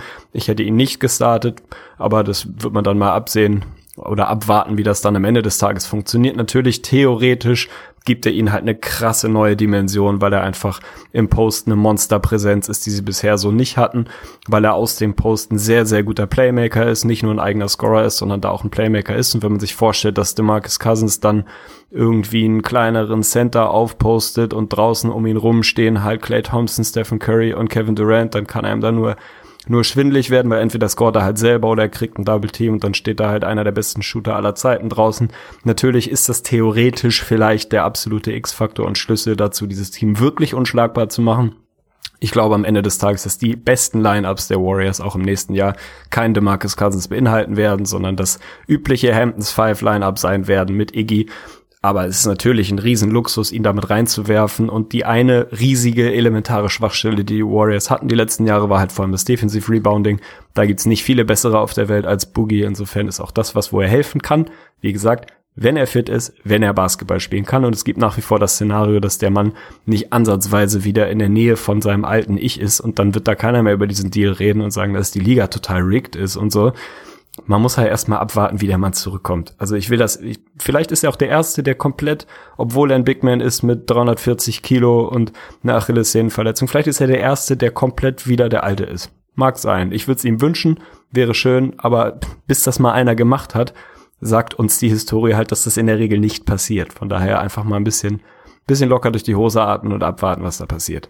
Ja, so ist das. Also sollte Cousins da wirklich, und vielleicht das große Gegenargument, dass Cousins jetzt nie der Spieler war, der übermäßig von seiner Athletik profitiert hat. Er war nie der schnellste, er war auch mit Sicherheit kein Highflyer, also viele Bildzeitungen hat er auch jetzt irgendwie nicht übersprungen, aber trotzdem darf man nicht unterschätzen, er war für sein, für sein Gewicht und für seine Kraft, war er noch unfassbar beweglich und vor allen Dingen koordinativ einfach hochbegabt. Und sollte ihm da ein bisschen was wegfallen und nach Hillessehne verdammt, bei jedem Element ist die natürlich mit dabei. Das könnte sogar sein Wurf Verändern. Selbst mit einem Setshot benutzt du einfach deine Achillessehne und sollte da irgendwas nur ein bisschen anders sein, sich ein bisschen anders einfühlen, kann das dein ganzes Game ändern. Also selbst wenn er mit 80% zurückkommt, klar, dann ist bei vielen das Argument, ey, die haben jetzt Cousins statt McGee oder statt Sasa, dann sind sie automatisch besser, aber so einfach ist die Rechnung ja nicht. Klar, wenn DeMarcus Cousins eins zu eins die Minuten von JaVale McGee ersetzt, und das waren, glaube ich, 10, vielleicht sogar unter 10 Minuten per Game, dann sind die Warriors ein besseres Team, aber auf der anderen Seite, du kannst halt nicht besser werden als am besten oder besser als überragend. Und du hast es gesagt, das beste Lineup wird nach wie vor mit Iggy sein, dieses kleine Lineup. Und wenn du DeMarcus Cousins 30 Minuten pro Spiel spielen lässt oder 25 Minuten, nimmst du was davon weg. Und das ist die große Thematik, die glaube ich viele vergessen. Mit DeMarcus Cousins spielst du eine komplett andere Philosophie. Du wirst defensiv schlechter sein, meiner Meinung nach. Das habe ich in meinem Video auch noch mal ein bisschen ausführlicher erklärt. Und das ist die große Thematik. Wenn Cousins eine ganz kleine Rolle spielt, super. Wenn er eine größere Rolle spielt, könnte das eventuell Probleme meiner meiner Meinung nach geben. Aber ich verstehe es und das ist ja auch das Spannende dabei, die Warriors gehen anti-Warriors um auch wieder den Rockets einfach ein bisschen was entgegenzusetzen. Sie haben jetzt einfach gemerkt in den Playoffs, das Team kann uns gefährlich werden, wenn sie unseren Stil spielen. Wenn sie mit PJ Tucker auf der 5 spielen und dieses ganz kleine Lineup, dann sind sie richtig gefährlich. Und die Warriors haben jetzt mit diesem Cousins-Move und perspektivisch wollen sie einen Center haben, beziehungsweise sie wollen Anthony Davis haben, wollen sie genau das verhindern. Dass andere Teams sagen können, hey, wir machen genau das gleiche wie ihr und mit ein bisschen Glück schlagen wir euch vielleicht. Nein, sie wollen diesen Center haben, damit sie halt wieder diese zwei Anzüge haben. Kann ich auch alles nachvollziehen. Ich hätte tatsächlich das Geld trotzdem lieber in irgendwie einen Flügel, Playmaker, Backup irgendwo da hinten gesehen, wo sie halt meiner Meinung nach mehr Sehe ich auch so. Haben. Also Evans für Aber Cousins, gut. dann sind die Warriors meiner Meinung nach besser, weil der eine ja, ganz andere absolut. Rolle spielen kann, die mehr Sinn macht. Absolut. Aber es ist am Ende, wie es ist. Also ich kann jeden verstehen, der das irgendwie ungeil findet, aber ich kann niemanden verstehen, der es nicht schafft, mehr als ein Schlangen-Emoji und ein Ringhure auf Twitter rauszubomben. Das ist einfach, das ist zu dünn. So, da muss man sich mehr Mühe geben oder es einfach lassen oder damit leben, dass man irgendwie nicht ernst genommen wird als Gesprächspartner für die NBA. Das reicht halt einfach nicht. Ja, und es ist der Mittelweg, um das jetzt auch nochmal kurz zu erklären. Man liest ja jetzt überall, er hatte keine anderen Angebote und deswegen musste er zu den Warriors. Andererseits wird gesagt, ja nee, er hätte woanders unterschreiben können für viel mehr Geld. Die Wahrheit liegt irgendwo in der Mitte. Natürlich hatte Cousins andere Optionen und er hätte nicht zu den Warriors gehen müssen. Er hätte bei den Pelicans unterschreiben können, auch für ein bisschen mehr Kohle. Aber wie gesagt, das ist nur menschlich und ganz verständlich für mich, dass er einfach abgefuckt ohne Ende war. Er ist zu den Pelicans gekommen, sah sich neben Anthony Davis, sah seine Zukunft Zukunft als Twin Towers und hat gedacht, ey, wir etablieren uns jetzt hier in den nächsten Jahren, spielen Playoffs, werden Erfolg haben. Und was passiert? Er verletzt sich, muss zusehen, wie sein Team ohne ihn besser ist und in der Offseason macht dann das Team, was ihm viel versprochen hat damals, als er, er traded wurde, das macht dann auf einmal nur noch so ein Larifari-Angebot und dann bist du pisst und schreibst dann wahrscheinlich auch lieber woanders, statt für ein bisschen mehr Kohle bei dem Team zu bleiben. Kann ich nachvollziehen. Ich kann das auch komplett nachvollziehen und natürlich liegt die Wahrheit irgendwo in der Mitte. Also er sagt, ich hatte keine Angebote, ich sag, ich habe Meghan Markle geflankt, beides wird vermutlich nicht stimmen. so, es ist halt wie es ist. Also natürlich wird er Angebote gehabt haben und auch nicht nur eins. Er wird halt keins dabei gehabt haben, was ihm vier Jahre 25 pro Jahr anbietet, was er vielleicht gerne gehabt hätte, sonst hätte er das mit Sicherheit angenommen am Ende war es halt so, dass er sich von den anderen Teams nicht wertgeschätzt gefühlt hat, wo ich alles, alle Teams verstehen kann, die sagen, Alter, vorsichtig, bevor ich da jetzt riesig Kohle raushau. Und so viele Teams mit richtig Kohle zur Verfügung gab's halt auch gerade nicht, dass er dann sagt, ja, eh ich jetzt hier für irgendwie so ein so einen mittelmäßigen Deal der Pelicans, der vielleicht auch nicht auf dem Papier schon da war, aber irgendwie zwischen Tür und Angel mal, mal in den Raum gestellt wurde, dass er da keinen Bock drauf hat und sagt, ja, fuck it, ey, dann gehe ich jetzt zu den Warriors und beweise mich da ein Jahr und werde euch zeigen, was ich kann und werde mir einen Ring holen und werde ein wichtiger Teil sein und zeige euch, dass mein Körper das überstanden hat und nächstes Jahr reißt ihr euch alle ein, wer mich wieder sein kann, kann ich komplett nachvollziehen. Also mein Gott, ist doch eine menschliche Reaktion. Die Wahrheit liegt wie immer irgendwo in der Mitte. Er wird Angebote gehabt haben. Er wird nicht gar keins gehabt haben, er wird auch keine 15 gehabt haben. Irgendwo dazwischen wird es dann am Ende gewesen sein. Ich kann das aus seiner Sicht komplett verstehen. Ich kann es aus Warriors Sicht komplett verstehen, wenn das Telefon klingelt und Boogie sagt, ey, pass auf, fürs Minimum wäre ich da, dass man dann sagt, äh, jo, machen wir. Das kann man ihnen auch nicht allen Ernstes vorwerfen und das ist dann auch äh, am Ende für mich schon die ganze Geschichte. Also ich glaube nicht, dass das was sein wird, wo wir nach der abgelaufenen Saison sagen werden, boah, shit, war das langweilig. Boogie hat die Liga wirklich komplett kaputt gemacht. Also nicht er, sondern diese, dieser Move hat die Liga komplett kaputt gemacht. Jetzt sind sie offiziell komplett unschlagbar. Und selbst wenn, also wirklich selbst wenn, gibt es genügend spannende andere Storylines in der Liga, um die man sich kümmern kann, als das jetzt irgendwie die NBA irgendwie nutzlos und nicht mehr guckbar wäre. Also ganz ehrlich, ich finde die NBA ist so geil wie nie oder so geil wie seit Jahren nicht. Gibt doch tausend Sachen, mit denen man sich beschäftigen kann, selbst wenn man der Meinung ist, dass der Titel schon vergeben ist. Ich glaube nicht, dass er das ist und ich glaube, man macht sich das zu leicht, wenn man es denkt. Aber selbst wenn, also es gibt auch mehr als irgendwie ein Team und mehr als eine Geschichte, um die sich diese ganze Liga dreht. Von daher einfach mal sich unterhalten lassen von dem, was da passiert. Und da gibt's ja wirklich mehr als genug. Zum Beispiel die Andre Jordan bei den Mavs. Ich würde sagen, darüber können wir noch ein bisschen schnacken. Und den Rest müssen wir dann so ein bisschen, bisschen einzeln durchwerfen. Ich finde das Signing großartig. DJ ein Jahr 24 Millionen oder was. Wird jetzt tatsächlich dann doch bei den Mavs anheuern, wie er das ja eigentlich schon mal quasi gemacht hat, bis dann die die ganze Saga losging und er dann doch wieder bei den Clippers gesigned hat. Jetzt ist es soweit. Ich finde den sportlichen Fit, über den wir gleich reden können, sehr gut. Dirk Nowitzki braucht einen defensiv orientierten Center neben sich, so die denn zusammen starten sollten. Das ist DJ. Der ist vielleicht nicht mehr ganz der athletischste, wie er das letztes oder vorletztes Jahr noch war, aber ist nach wie vor jemand, der da helfen kann, der irgendwie als Rimrunner, als offensive Präsenz, als Typ mit Shoutout an Dirk Funk, vertikalem Spacing da definitiv helfen kann. So ein Pick and Roll mit Luka Doncic und DeAndre Jordan stelle ich mir absolut großartig vor. Ich finde das rundum perfekter Signing für die Mavs. Ich finde auch diese verschiedenen Timelines, über die immer geredet werden, überhaupt nicht dramatisch. Im Gegenteil, ich finde, das passt wunderbar. Jetzt haben sie halt ein Team, was Entwicklungspotenzial hat mit einem Doncic, mit einem Dennis Smith Jr. und so weiter und so fort. Und haben trotzdem ein Team, was, wenn es gut läuft, wenn sie fit sind, um die Playoffs mitspielen kann.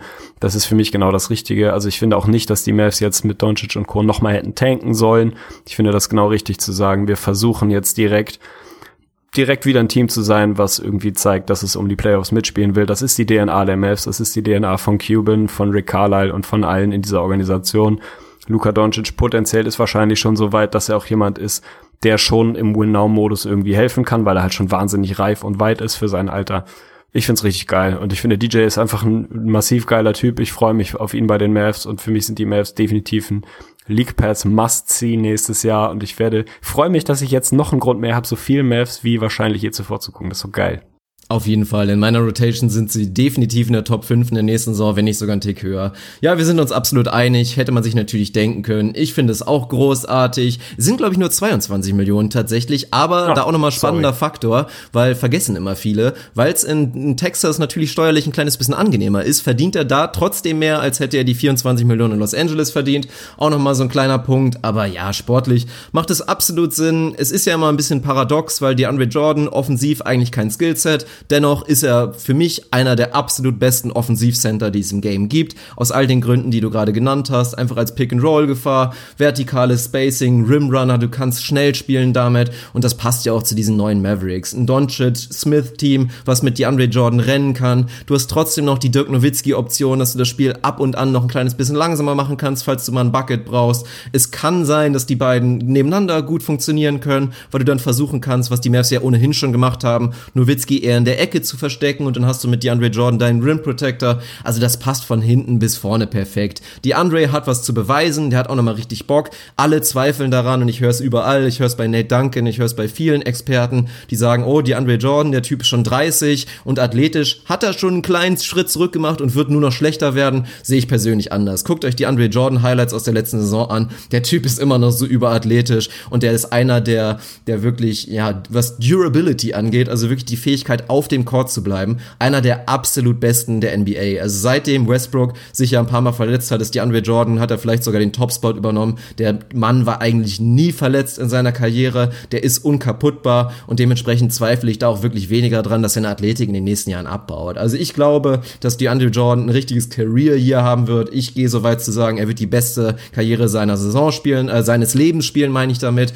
Ich weiß nicht, ob du mir das als Bold Prediction durchwinkst, aber falls ja, dann werde ich das für die Dallas Mavericks auch benutzen. Und dann, ja, kann ich mir gut vorstellen, dass die dann im nächsten Jahr einen neuen Vertrag, einen langfristigen Vertrag, lass es drei Jahre sein, bei den Dallas Mavericks wirklich dann nochmal verhandeln. Und für mich passt es gar nicht so schlecht. Wie gesagt, Luka Doncic ist jung, aber er ist eben auch sehr reif und kann jetzt schon relevanten Basketball höchstwahrscheinlich spielen. Davon gehen zumindest alle aus. Von daher passt das einfach. Und die Dallas Mavericks sind gefährlich und sind für mich mindestens ein, ein Dark Horse, ein Team mit Außenseiterchancen auf die beiden letzten Plätze, zumindest, oder sagen wir einfach mal Platz 8 in der Western Conference. Ja, stabil. Ich weiß noch nicht genau, ob ich dir das durchgehen lasse als Bold Prediction. Das kommt ein bisschen dann wirklich auf die, auf die Feinheiten und Modalitäten an, was du als beste Saison seiner Karriere Werde ich natürlich ausarbeiten. als ja. Maßstab nimmst. Dann können wir, dann können wir drüber sprechen. Ich sehe das Szenario schon auch. Andersrum darf man, glaube ich, nicht unterschätzen, wie sehr der Mann von Chris Paul pr äh, profitiert hat. Und das von einem Luka Doncic in ähnlicher Form sofort zu erwarten, wird auch ein bisschen schwierig. Also tendenziell sage ich Die dir schon war mal, mit Lou Williams aber auch schon nicht so verkehrt. Das stimmt, also, das stimmt. Und Tendenziell werde ich sie wahrscheinlich durchgehen lassen. Sind beide, glaube ich, solide Lobschmeißer. Also das wird schon spektakulär. Highlights sind auf jeden Fall gebucht bei den Mavericks. Also meine Tendenz geht dahin, dass ich dir diese Bold Prediction durchgehen lasse. Ich hatte dir eigentlich ein Hot Seat vorbereitet. Jetzt haben wir relativ viele dieser Themen schon behandelt. Von daher müssen wir das nicht mehr als einzelnes Segment machen. Aber so ein, zwei Sachen daraus will ich noch mal kurz besprechen und dann gehen wir noch ein bisschen in die einzelnen Dinge. Denn eigentlich sind wir ja ein Podcast mit sehr vielen eigenen Rubriken. Das werden die neuen Hörer wahrscheinlich noch gar nicht wissen.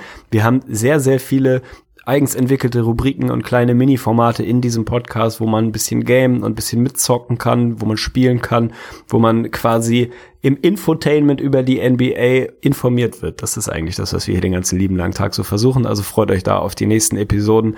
Wenn es dann wieder richtig in den NBA-Alltag geht, dann gibt's da auch wieder mehr Stoff. Was ich von dir wissen will tatsächlich, denn einer meiner Hot Seat-Aussagen, Fakten, von denen ich, zu denen ich gerne deine Meinung gehabt hätte, wäre tatsächlich gew gewesen.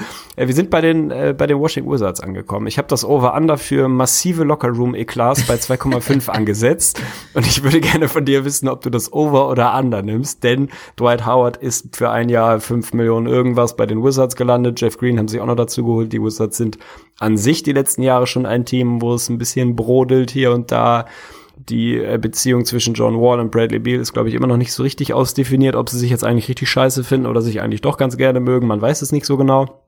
Dwight Howard ist, glaube ich, müsste ich mal kurz drüber nachdenken, aber was so Locker Room Poison angeht, ich würde sagen, wahrscheinlich die Nummer eins in der Liga. Also es wird schwer, da jemanden zu finden, der so ligaweit einen ähnlichen Ruf hat, einfach ein Problem zu sein, warum auch immer. Den da jetzt in den Mix mit reinzuwerfen, ist schon zumindest mal interessant. Also ich glaube, bei den Wizards ist auf jeden Fall, sie sind für mich jetzt schon Lock auf das Team, was am meisten Schlagzeilen abseits des sportlich machen wird. In welcher Form auch immer, sei es, es funktioniert nicht, Howard macht Stress, keine Ahnung, wir wollen Machi Gott hat zurück, John Wall will getradet werden, Otto Porter soll getradet werden, keine Ahnung. Also da wird einfach viel neben dem Platz passieren. Von daher massive Locker-Room-Eklas, Over-Under bei 2,5, was nimmst du? Ich nehme definitiv das Over. Also dieses Team hat so unfassbar hohes Trainwreck-Potenzial, also ohne Scheiß. Und ich glaube, es wird eine ganz spannende Saison, nicht nur wegen Dwight Howard, ich glaube auch Thema John Wall. Ich sehe da persönlich so ein bisschen das Blazers-Phänomen. Und ich glaube, dass viele in der nächsten Saison anfangen werden, darüber nachzudenken, ist nicht eventuell Bradley Beal unser Cornerstone und der beste Spieler unseres Teams und ist es vielleicht nicht John Wall, der zumindest keine Anzeichen gezeigt hat, dass er irgendwie noch vorhat, besser zu werden und mit diesem unfassbaren Supermax ausgestattet wird. Also da bin ich wirklich gespannt. Und dazu, ja, ich fand's schwierig. Man hat diese ganze Fehde zwischen ihm und Gortat natürlich mitbekommen. Er fand Gortat scheiße, wollte halt einen athletischen Center haben und ich glaube, er wird merken, eigentlich im Nachhinein, was Gortat dann doch für ein fähiger Center war, weil der war für mich in den letzten Jahren immer einer der unterschätztesten Center in der Liga. Wirklich sehr, sehr skilled, defensiv stark, unfassbar gute Screens gesetzt und er wurde da in gewisser Weise falsch genutzt bei den Wizards. Gab's ja auch noch einige interessante Aussagen von, von Gortat, der einfach meinte, ja gut, defensiv war es halt auch schwierig für mich, weil John Wall einfach nicht einen Screen mal versucht hat, sich da durchzufighten. Ja, ist ganz, ganz spannende Geschichte, aber ich glaube ehrlich gesagt, dass das nicht ganz so gut ausgehen könnte. Also ich bin da eher Team Gortat und glaube, dass das bei den Wizards, obwohl sie natürlich, die Luft ist ja komplett nach oben da im Osten. Also die hätten theoretisch rein vom Talent her natürlich das Potenzial, der dritte Seed im Osten zu sein. Vielleicht sogar der zweite. Aber ich glaube, es wird nicht passieren. Das ist, äh, das ist das Einzige, was ich dazu gerade sagen wollte. Ansonsten bin ich bei dir, dass Stand heute Marcin Gord hat in einem Teamkonstrukt Basketball wertvoller und in dem Kontext besser als Dwight Howard ist, würde ich definitiv aufs, bis aufs Blut verteidigen, diese Aussage. Das heißt nicht, dass er individuell der bessere Basketballer per se ist und dass Prime Howard natürlich irgendwie geiler war, müssen wir auch nicht drüber reden. Aber sind wir mal ehrlich, Prime Howard ist halt auch ein paar Jahre her. So, der kann immer noch fette Counting Stats auflegen, der kann immer noch 30 Rebounds pflücken, wie er es letztes Jahr gemacht hat. Ich glaube, dass die Wahrscheinlichkeit, dass das nicht funktioniert, erheblich höher ist, als die, dass es funktioniert. Und das, was ich eigentlich sagen wollte, wir machen in unseren Season Previews ja immer auch so dieses Element, äh, Record am Ende, Best Case, Worst Case. Ich predikte jetzt schon mal, dass es bei keinem Team in der Liga so weit auseinander sein wird ja, wie bei den Wizards. Spanne. Ich Playoff finde, es gibt ein Szenario. Zweite. Ja, es gibt ein Szenario, in dem die Wizards Neunter werden oder Zehnter und es gibt ein Szenario, in dem die Wizards Conference Finals spielen und 55 Wins holen. Also Oder vielleicht nicht Finals 55, kommen, aber gibt's 50 auch, ja. absolut. Wenn das aus irgendwelchen Gründen und wie unsere Aufgabe ist dann im Zweifel herauszuarbeiten, ob das wahrscheinlich ist, dass diese Gründe alle eintreten oder nicht. Aber wenn das funktionieren sollte, die John Wall, Bradley Beal Dynamik vielleicht auch im persönlichen, zwischenmenschlichen etwas besser ist und Howard wieder so ein bisschen eine Renaissance feiert und Otto Porter, wie gesagt, most underrated überhaupt da gut funktioniert, dann ist das in diesem Osten locker ein Team, was den Osten gewinnen kann. Wenn alles klickt. Ich glaube nicht, dass alles klicken wird, so, und da gibt's viele Gründe für. Aber da ist definitiv Floor und Ceiling so unfassbar weit auseinander. Das macht die Wizards einfach irgendwie spannend. Also das ist ja irgendwie geil, weil ganz ehrlich, also ich kenne nicht viele Wizard-Fans so und irgendwie sind sie jetzt nicht die Franchise, die, die total die Massen belebt irgendwie. Aber weil sie halt so ein Team sind, was so ein bisschen frustrierend, ein bisschen schwer einzuschätzen ist, sind sie halt doch irgendwie immer wieder eine Storyline. Und allgemein der Osten wird einfach mega spannend. Also auch wenn er halt natürlich vom Niveau nicht in der Nähe vom Westen sein wird in der Spitze freue ich mich jetzt schon auf den Osten. Das kann ich schon mal sagen. Ich werde wirklich viel Osten gucken, weil ich mich drauf freue, weil ich mir, also wenn die Celtics fit bleiben und so, dann werden sie den Osten im Normalfall gewinnen und zumindest Regular Season mäßig den, die meisten Wins holen. Aber ich würde sagen, ich muss mal kurz durchrechnen. Ich habe wahrscheinlich Minimum fünf Teams, denen ich den zweiten Platz zutraue, vielleicht sogar mehr. Also ich traue das den definitiv natürlich den Raptors zu, ich traue es den Wizards zu, ich traue es den Bucks zu, ich traue es vielleicht sogar den Pacers zu. Müssen wir mal schauen. Also da gibt es mehr als genug, was ich mir irgendwie vorstellen kann. Von daher wird der Osten schon irgendwie einigermaßen spannend, freue ich mich drauf.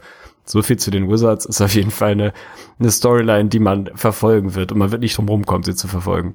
Aber auf jeden Fall auch nochmal kurz die Geschichte und deswegen, wir werden jetzt nicht mehr über die Clippers reden, aber auch da, Alter, für die Season Preview ist ein unfassbar spannendes Team. Also gerade jetzt auch mit dem Bradley Resigning, was für mich eine kleine Überraschung war und auch da ja. hat das das Blake Griffin Paket im Nachhinein nochmal besser gemacht, weil Avery Bradley kein Mietwagen war, sondern sie jetzt in der Lage waren, ihn für zwei Jahre 25 einen absolut fairen Deal da wirklich zu sein. Und jetzt kriegen die Los Angeles Clippers einfach mit Marcin Gortat auch einfach einen unterschätzten Qualitätscenter dazu. Also viele sagen, der Mann ist ja auch schon 34 inzwischen, der ist athletisch einfach so faded, dass er da keinen Platz mehr hat auf dem Court. Ich sehe das anders und ich glaube, dass ein Schritt nach hinten, der definitiv da war in der letzten Saison. Also versteht mich nicht falsch, aber dass der vor allen Dingen auch daran lag, dass Gort halt irgendwann keinen Bock mehr hatte. Also dass da diese Geschichte mit Wall und die war auch nicht nur nach der Saison, so das war auch während der Saison schon so, dass er da einfach nicht mehr alles gegeben hat und ja, sich jetzt glaube ich sehr sehr freut und sehr sehr motiviert ist, jetzt das zeigen zu können bei einer neuen Franchise. Und für mich ist das ein sehr sehr guter Fit und die Clippers sind wie gesagt ein interessantes Team.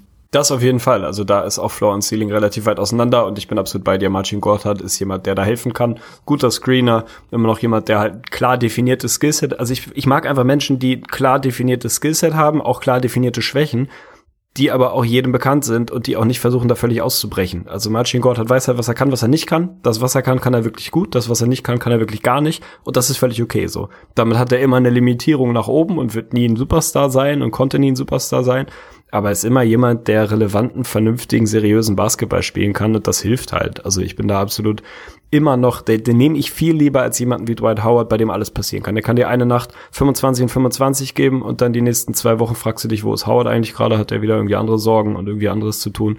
Da nehme ich einfach lieber hier, pass auf, aufgepasst, lieber den Spatz in der Hand als die Taube auf dem Dach. Das ist zwar selten so treffend wie Ganz in diesem stark. Fall. da grindet er hinten raus nochmal ein Sprichwort, ey, ganz wichtig. Sehr, sehr gut. Ja, dann machen wir einen Handschlag und sind uns da also einig. Und weil ich schon wieder extrem pinkeln muss, aber keine Pinkelpause will und wir jetzt nach hinten raus auch zeitlich ein bisschen limitiert sind, würde ich sagen, wir leiten jetzt langsam die, die Speedround ein, um auch wirklich die anderen Deals, die jetzt noch ja, besprechungswürdig sind, auf jeden Fall auch nochmal abzuhaken. Und wir fangen einfach mal an. Und vielleicht werden wir ein paar Minuten dafür brauchen. Aber was sagst du denn zu Julius Randle, 23 Jahre alt, der für zwei Jahre jetzt für 18 Millionen bei den Pelicans unterschrieben hat und jetzt also Cousins Rolle übernimmt, ersetzt, wie auch immer. Wie siehst du die ganze Geschichte? Also erstmal zur Modalität. Ich finde, jeder darf jetzt einfach abwechselnd einen Move raushauen, den er noch besprechen will, bis wir von beiden Seiten meinen, das Ding ist durch, weil es gibt Super, doch noch ja. relativ viel Kleinkram. Wenn du Julius Randle in den Ring wirst, ähm, ich finde den Move für die Pelicans geil. So, zwei Jahre 18 Millionen. Man muss sich ja ein bisschen angucken, was für Verträge dieses Jahr rausgeworfen wurden. Und da äh, kommt man relativ schnell da an, dass es nicht allzu viele Teams gibt, die wahnsinnig viel Geld haben, weil nun mal dieser Cap-Spike und das absolute Overpay von ein paar Jahren passiert ist und die meisten Teams nicht in der Lage sind, fette Deals rauszuhauen. Von daher für Julius Randle, ich hätte vor ein, zwei Jahren, als es nicht absehbar war, dass jetzt so wenig Geld im Umlauf ist, gedacht, dass der deutlich mehr wird verdienen können. Eher so vier Jahre 70 vielleicht, 60, irgendwie die Größenordnung Hätte ich damals, finde ich, unwahrscheinlich gefunden. Ich bin Riesenfan von ihm, noch viel größer als du, das weiß ich. Ich find's nice. Ich find's für die Pelicans geil. Die Frontcourt Rotation, wenn ich mir die angucke und vorstelle, ist ziemlich flexibel. Da kann man sich viel vorstellen. Du hast jetzt einen Anthony Davis, der 5 und 4 spielen kann. Du hast einen Randall, der damit in den Mix geworfen wird, der ein bisschen andere Skills hat als ein Boogie natürlich. Und du hast einen Mirotic, der so ein bisschen den den Smallball Fünfer, Vierer da geben kann und einfach das Spacing produziert. Da kannst du die drei in verschiedensten Konstellationen zusammenwürfeln. Ob dann Anthony Davis und Randall zusammen so super funktioniert, muss man sich mal anschauen. Aber auch das finde ich jetzt nicht unvorstellbar. Also ich finde einfach dieses Trio das gibt dir verschiedene Gesichter, da kannst du viel machen. Das wird im Zweifel heißen, dass Anthony Davis viel auf der 5 unterwegs sein wird und du dann irgendwie mit Randall und Mirotic primär auf der 4 unterwegs sein wirst. Vielleicht spielt Mirotic auch mal ein paar Minuten auf der 3 und du gehst irgendwie super groß, kann man sich auch vorstellen. Also da haben sie jetzt einfach verschiedene Optionen. Ich finde es ein also das, was ich unter Definition Value Deal sehen würde. Das ist ein fairer Deal für beide Seiten. Da kann Randall mitleben, da können die Pelicans mitleben. Ist relativ kurz der Deal. Das ist halt dieses Jahr auch so gewesen, dass da nicht die ganz großen langfristigen Verträge rausgeballert werden, sondern man guckt jetzt mal, wie es funktioniert. Ich finde allgemein die Pelicans mit dem, was sie gemacht haben, sind auf jeden Fall ein hochinteressantes Team im nächsten Jahr. Da wird irgendwie viel Dynamik drin sein und vielleicht in Richtung Dennis Schröder auch noch ein bisschen was passieren. Aber da ist auf jeden Fall schon einiges passiert. Finde ich geil. Ich mag Randall. Die Pelicans sind jetzt nicht unbedingt meine Herzensfranchise, aber ich wünsche mir den Typ mit relativ vielen Minuten. Und die wird er da im Normalfall bekommen. Die werden sich zu dritt einfach relativ solide die Minuten da aufteilen. Da gibt's genug Minuten für alle, genug Shot Attempts für alle und ich hoffe, dass Randall da einfach so ein bisschen den nächsten Schritt gehen kann und einfach zeigen kann, dass er ein, ein sehr grundsolider bis guter Basketballer ist. Sehe ich teilweise genauso. Du hast es schon gesagt, ich bin nicht ganz so high, was Randall angeht, aber ich finde den Fit okay bei den Pelicans. Also an sich finde ich, dass nach wie vor die Pelicans eigentlich eher mit so einem Vierer wie Mirotic spielen müssen. Das, was so gut funktioniert hat. Und das war ja auch das Thema, dass die Pelicans, nachdem Cousins sich verletzt hat, von dieser entweder Cousins postet auf oder Davis spielt Isolation, langsam Offense in diese unfassbar schnelle, wirklich frenetische Offense gewechselt haben, in der sie einfach gerannt sind und ja, einfach im Zweifel, wenn gar nichts mehr ging, Anthony Davis haben stumpf aufposten lassen. Randall passt da zumindest in dem Sinne rein. Er ist natürlich kein, kein Spacer, kein Floor Spacer, aber er ist jemand, der für ein schnelles Spiel gemacht ist, der Fast Breaks rennen kann wie ein Verrückter, der einfach unfassbar gut beim Zug zum Korb ist und deswegen gefällt es mir ganz gut. Und er wird schon mal alle 13, 14 Minuten übernehmen, in denen Davis nicht auf dem Court steht. Da ist er für mich dann der Backup Fünfer, also da musst du dann viel staggern und ja, es kann schon funktionieren. Von daher für das, für das Geld wirklich ein sehr, sehr guter Deal für die Pelicans. Für mich passt er besser rein vom Spielertyp als jetzt ein Typ Cousins und den Rest muss man dann mal sehen. Also mich hat erstmal überrascht, dass Rondo nicht mehr dabei ist, aber gut, das ist halt ein anderes Thema wegen der Lakers und da muss man mal schauen. Schröder würden jetzt, glaube ich, viele gerne unsere Meinung dazu hören, aber da reden wir dann drüber, wenn es soweit ist. Außerdem haben sie dafür jetzt hier Alfred Payton mit reingeworfen. Die nächsten Deals auch oder der nächste geil. Deal. Ja, finde ich auch. Sneaky geil, aber reden wir jetzt nicht mehr drüber, sondern ich will von dir wissen, und da musst du so ein bisschen den emotionalen Fünkli und den rationalen Fünkli wahrscheinlich trennen und rausholen. Es geht selbstverständlich um Tony Parker, der im nächsten Jahr, es geht mir schwer über die Lippen, aber nicht das Jersey der San Antonio Spurs überschreifen wird, sondern das der Hornets tatsächlich für zwei Jahre zehn Millionen. Für die Hornets je nachdem, was Tony Parker noch leisten kann, würde ich mal behaupten, ziemlicher Home Run. Die haben halt seit Jahren chronisches Riesenloch als Backup hinter Kemba Walker auf der Eins. Da kann Tony Parker auf jeden Fall dieses Loch füllen, sollte man meinen. Aber die spannende Frage ist eigentlich Tony Parker nicht mehr bei den Hornets aus den elementar großartigen Big Three ist mittlerweile nur noch Manu Ginobili mit 72 übergeblieben, der da die Fahne weiter hochhält. Und ich will das von dir quasi im Verbund mit dem Kyle Anderson Offersheet sehen, dass die Grizzlies ihm vorgelegt haben, was er unterschrieben hat. Vier Jahre, ich glaube 37 Millionen. Also Stand jetzt wäre auch Kyle Anderson kein Spur im nächsten Jahr. Der kann allerdings natürlich gematcht werden von den Spurs. Insofern viel los bei San Antonio. Kawhi haben wir vorhin schon drüber gesprochen, ist irgendwie noch da, aber eigentlich irgendwie auch nicht. Die Frage ist nur, wann er weg ist. Was geht bei den Spurs? Wie siehst du das Tony Parker Signing und Kyle Anderson und diese ganze Geschichte?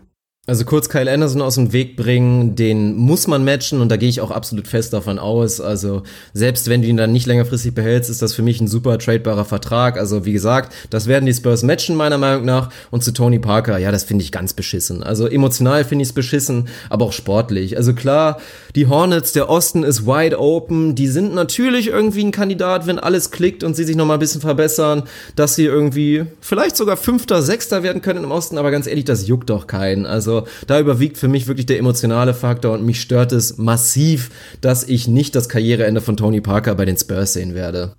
Ja, bin ich tatsächlich dabei. Ich verstehe es auch einfach nicht wirklich. Also ich, ja, weiß ich nicht. irgendwas, das ist, es gibt einfach Dinge im Leben, die sind falsch. So. Manche Dinge sind richtig, manche Dinge sind Meinungs- und Auslegungssache und persönliche Präferenz und manche Dinge sind einfach ganz objektiv falsch. Und Tony Parker nicht bei den Spurs zu sehen und sein Karriereende nicht bei den Spurs, vermutlich, er kommt vielleicht irgendwann nochmal wieder und so, aber gehen wir mal nicht davon aus, das ist einfach, es ist grundlegend falsch. Das ist genauso falsch wie irgendwie Bier und Cola zu mischen und das als gutes Getränk zu verkaufen. Man, das, man macht es nicht. Es ist scheiße.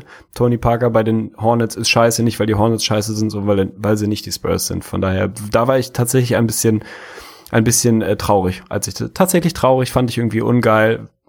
Finde ich auch ungeil, werde ich auch ungeil finden, ist irgendwie doof. Aber ist halt so. Ja, es ist definitiv ungeil. Das ist so, wir gehen weiter, es ist eine Speedround, jeder hat nur einen Take dazu und wir wechseln rüber zu deinen aboti äh, abotierten, ach du Scheiße, deinen adoptierten Minnesota Timberwolves und ja auch noch nach wie vor meinen Minnesota Timberwolves. Ein Deal, der uns beide, denke ich mal, nicht so richtig gefreut hat. Die Timberwolves haben sich entschieden, ihren Free Agency Fokus eher darauf zu legen, jemanden wie Derrick Rose zu resign und zum Beispiel nicht darauf, jemanden wie Nemanja Bielica zu signen, der zu den Philadelphia 76ers geht. Also erstmal, ich glaube, wir sind uns einig, guter Deal Deal für die Sixers, aber was macht Tom Thibodeau da? Den Deal kann ich tatsächlich erst bewerten, wenn dann auch die Signings von Joachim Noah und Carlos Busa durch sind, weil dann sehen wir das wahre Gesicht der Timberwolves. Nein, ja, was soll ich dazu sagen? Ich finde es natürlich beschissen. Also das glaube ich keine große Überraschung. Also Bielitzer ist einfach jemand, der Fantasie weg, der ein bisschen anderer Spielertyp ist, der einfach jemand ist, der der Basketball verstanden hat, der vielseitig ist, der viele Dinge kann, der natürlich viele Dinge auch noch nicht kann, aber wo einfach Potenzial und Upside ist, dass du den für so einen absoluten Bargain-Deal jetzt gehen lässt zu den Sixers. Und tatsächlich, obwohl du einen Tyus Jones, der immer wieder bewiesen hat, dass er einfach ein grundsolider Backup-Point Guard ist, jemand, der auch noch Upside hat, dass du dem jetzt Minuten wegnimmst, weil das am Ende des Tages passieren wird, weil es gar nicht anders geht um sie halt Derrick Rose zu geben, der halt Derrick Rose ist. Und das ist halt nicht Derrick Rose von 2011, sondern es ist der von 2018. Und was der kann und was er nicht kann, hat er jetzt die letzten Jahre beweisen dürfen. Das kann man ihm jetzt nicht persönlich anlasten. Und dass er sehr gute oder gute bis sehr gute tatsächlich Playoffs gespielt hat letztes Jahr, unbenommen. Shoutout an ihn, hat mich auch gefreut. Aber es ist einfach nicht der richtige Weg. Es ist nicht der richtige Weg für dieses Team zu sagen, wir signen jetzt nochmal Derrick Rose und geben dem da seine 18 bis 20 Minuten, wenn wir jemanden haben, der einfach auf Sicht perspektivisch ein wichtiger Teil unserer Franchise sein wird, beziehungsweise sein sollte.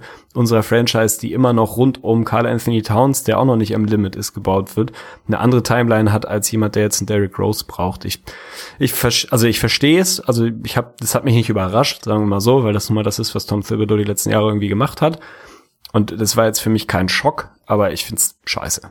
Ja, also nur mal kurz ein Fun Fact. Ich glaube, viele denken immer, dass er so ein Talent ist, aber Lance Stevenson ist drei Jahre jünger als Nemanja Bielica. Das muss man sich auf der Zunge zergehen lassen. Der Typ ist tatsächlich schon 30, auch wenn er natürlich spät in die NBA gekommen, immer noch so ein bisschen dieses, diesen Jüngling-Faktor an sich hat. Aber der Typ ist einfach jemand, der für jedes Team gut sein kann, die Bock haben auf Erfolg und auf Postseason. Also für mich ist er wirklich, ja, so ein Typ Ersan Ilyasova tatsächlich. Und den ersetzt er jetzt ja auch quasi bei den Sixers.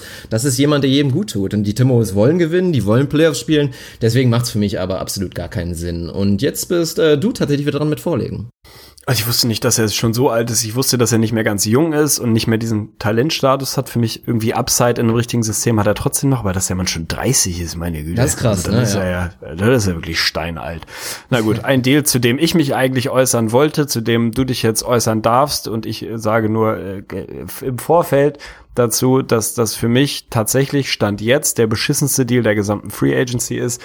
Die Chicago Bulls matchen das Offersheet für Zach Levine und haben den Mann die nächsten vier Jahre für knapp 80 Millionen Dollar unter Vertrag. Und ich würde gerne finden oder äh, wissen wollen, wie du als nicht involvierter Bulls-Nicht-Fan, sondern als objektiver Bulls-Observierer äh, diese Entscheidung findest. Ja, was soll ich sagen? Es ist, es ist ein Riesenfehler, definitiv. Es ist einfach ein Fehler. Ich kann es verstehen aus Bulls Sicht, weil es einfach eine extrem schwierige Situation ist. Wahrscheinlich wäre die richtige Entscheidung gewesen zu sagen, ja komm Kings, dann nehmt ihn doch. Und das wäre ja auch so ein Kings-Move gewesen, irgendwie da Hoffnung in den Spieler reinzustecken, der dann wahrscheinlich auch wieder nichts wird. Aber die Bulls haben ihn halt einfach ertradet. Er war ein Teil davon, warum Jimmy Butler gegangen ist. Lauri Markan hat ihn da jetzt inzwischen in der Rangfolge schon ein bisschen überholt als Asset. Aber die Bulls glauben natürlich nach wie vor daran, dass es ein Szenario gibt. Deswegen haben sie ihn ja überhaupt erst geholt, in dem Zach Levine vielleicht der zweitbeste Spieler eines guten Teams sein kann.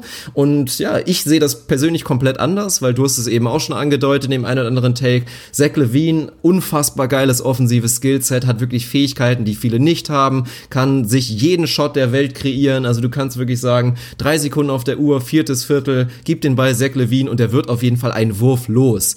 Ob das aber immer die richtige Idee ist, ihn das machen zu lassen und vor allen Dingen, wie viel er dir auf dem defensiven Ende, am defensiven Ende schadet, steht dann auf dem anderen Blatt. Ich sehe das sehr, sehr radikal und ich glaube nicht, dass die Bulls damit einen guten Deal gemacht haben. Und ich befürchte, dass du das ziemlich genauso siehst.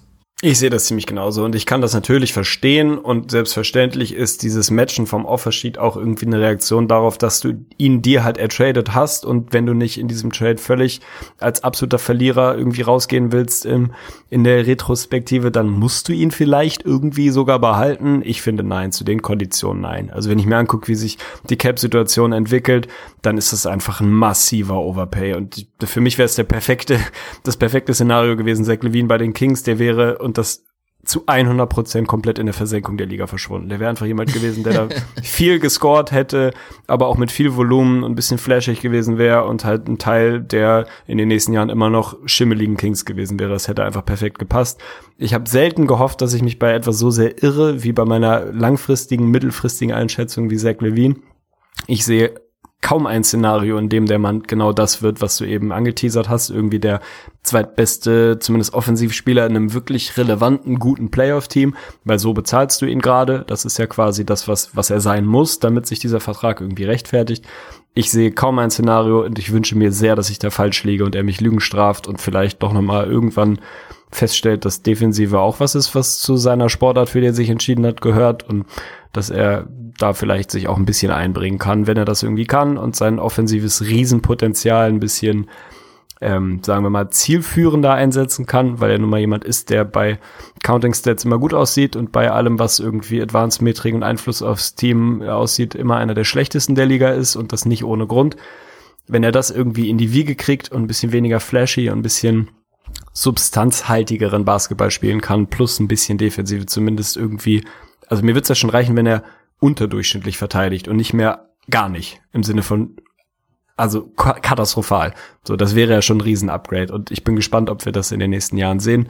Für mich hättest du dieses dieses Offersheet nicht matchen müssen, weil du mit Lauri Markan, der sich so gut entwickelt hat, schon eigentlich so weit bist, dass du diesen Butler-Trade nicht mehr komplett ver verbolzt hast, sondern hättest sagen können, wir haben mit Markan einen vernünftigen Gegenwert bekommen. Und das ist okay. Und wenn ihr ihm 80 Millionen geben wollt, dann macht das halt. Ich find's falsch, aber ich hoffe, ich irre mich. Ist ein kleiner Downer, aber ist für mich persönlich nicht die größte Enttäuschung dieses Podcasts, sondern tatsächlich ist das meine Blase, denn die macht jetzt schlapp, also doch eine pinke Pause. Wir machen gleich weiter.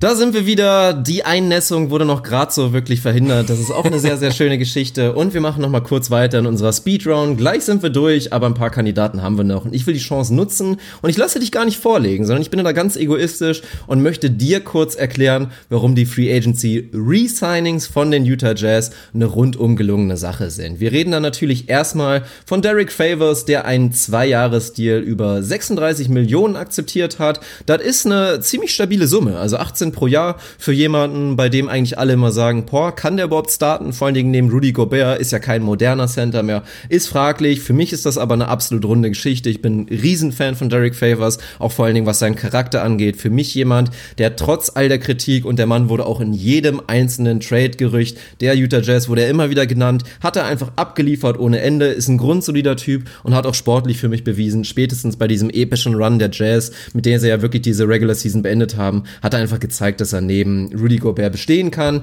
Dann gehen wir weiter zu Dante Exum, der, ich glaube, drei Jahre 33 Millionen unterschrieben hat und auch da sagen viele, ey, der Typ war zwei Jahre verletzt, hat eigentlich noch gar nichts bewiesen. Wie könnt ihr dem in einem Markt, wo Marcus Cousins 5 Millionen pro Jahr verdient, wie könnt ihr dem 11 Millionen pro Jahr geben? Aber auch da, der ist schon eine Weile in der NBA, aber der Typ ist trotzdem erst 22, hat immer noch einen Arsch voll Upside und hat vor allen Dingen auch in der, in der Serie gegen die Rockets gezeigt, dass er einer der besten Verteidiger auf der Position, glaube ich, sein kann. Offensiv ist er noch roh, aber hat, wie gesagt, extrem viel Upside. Von daher auch ein guter Deal. Ich bin gespannt, wie sie es mit Rubio und ihm machen, weil ich gehe persönlich davon aus, dass Exum eine größere Rolle natürlich bekommen soll, als er es in der letzten Saison hatte. Klar, ist er gerade erst von der Verletzung zurückgekommen. Und von daher bin ich gespannt. Können sie irgendwie Rubio, Mitchell und Exum vielleicht sogar zusammenspielen lassen oder sorgt das zwangsläufig dafür, dass Rubios Rolle kleiner wird oder er potenziell vielleicht sogar dann doch wieder getradet wird, was ich natürlich nicht hoffe und glaube. Aber jetzt bist du dran, das einfach zu kommentieren. Oder lass es so stehen, wenn du es einfach so abnickst. Ich nick das schon weitgehend so ab und möchte nur quasi hinzufügen, dass ja, diese Deals tendenziell vielleicht objektiv bei dem, was im Markt gerade los ist, vielleicht jeweils ein kleiner Overpay sind. Aber ich finde, man darf nicht unterschätzen, dass Kontinuität an sich ein Wert ist. Und ich finde es durchaus legitim, wenn man quasi um die Bande, mit der man gute Erfahrungen gemacht hat, zusammenzuhalten, auch tendenziell ein bisschen mehr Geld ausgibt, weil man einfach weiß, was man bekommt. So, natürlich kann es sein, dass du für einen ähnlichen Deal etwas vermeintlich Besseres bekommst, aber du weißt nicht, ob es funktioniert. Es braucht Zeit. Basketball ist ein Teamsport, was so Mechanismen und Feinabstimmungen abgehen, sehen wir immer wieder, was es wert ist, als Team lange zusammen zu sein. Nicht zuletzt die letztjährigen Playoffs haben gezeigt, dass das helfen kann, wenn Teams lange zusammen sind und die Jazz sind immer ein Team, was ein bisschen auch eine eigene Form von Basketball spielt, wo es vielleicht nicht hundertprozentig einfach ist, da sofort Plug-and-Play-mäßig zu funktionieren. Dante Exum ist lang genug dabei, um das zu kennen. Derek Favors sowieso. Das hat funktioniert. Das hat das letzte Jahr gezeigt. Und warum dann nicht einfach die Jungs wieder zurückholen und schauen, dass man da den nächsten Schritt geht? Ich kann das komplett nachvollziehen. Finde die Deals in Ordnung, auch wenn sie vielleicht beide einen Tick zu teuer sind, was so Marktwert angeht.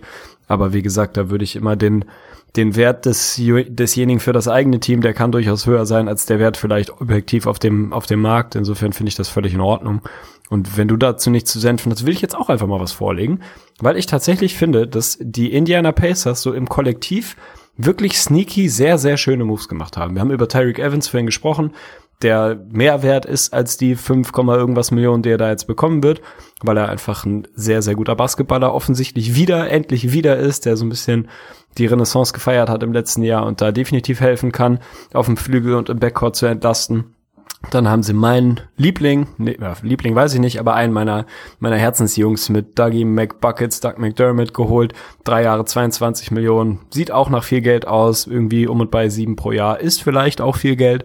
Aber auch da weißt du, was du kriegst. Das ist einfach ein elitärer Shooter der defensiv nicht, nicht die Koryphäe auf diesem Planeten ist, aber schon jemand, äh, der da für mich gut reinpasst und tatsächlich auch so ein bisschen sneaky. Das ist immer so kein Move, der irgendwie, äh, 12 Millionen hat natürlich Tyreek Evans bekommen, nicht fünf, ich glaube fünf gesagt, das weiß ich gar nicht.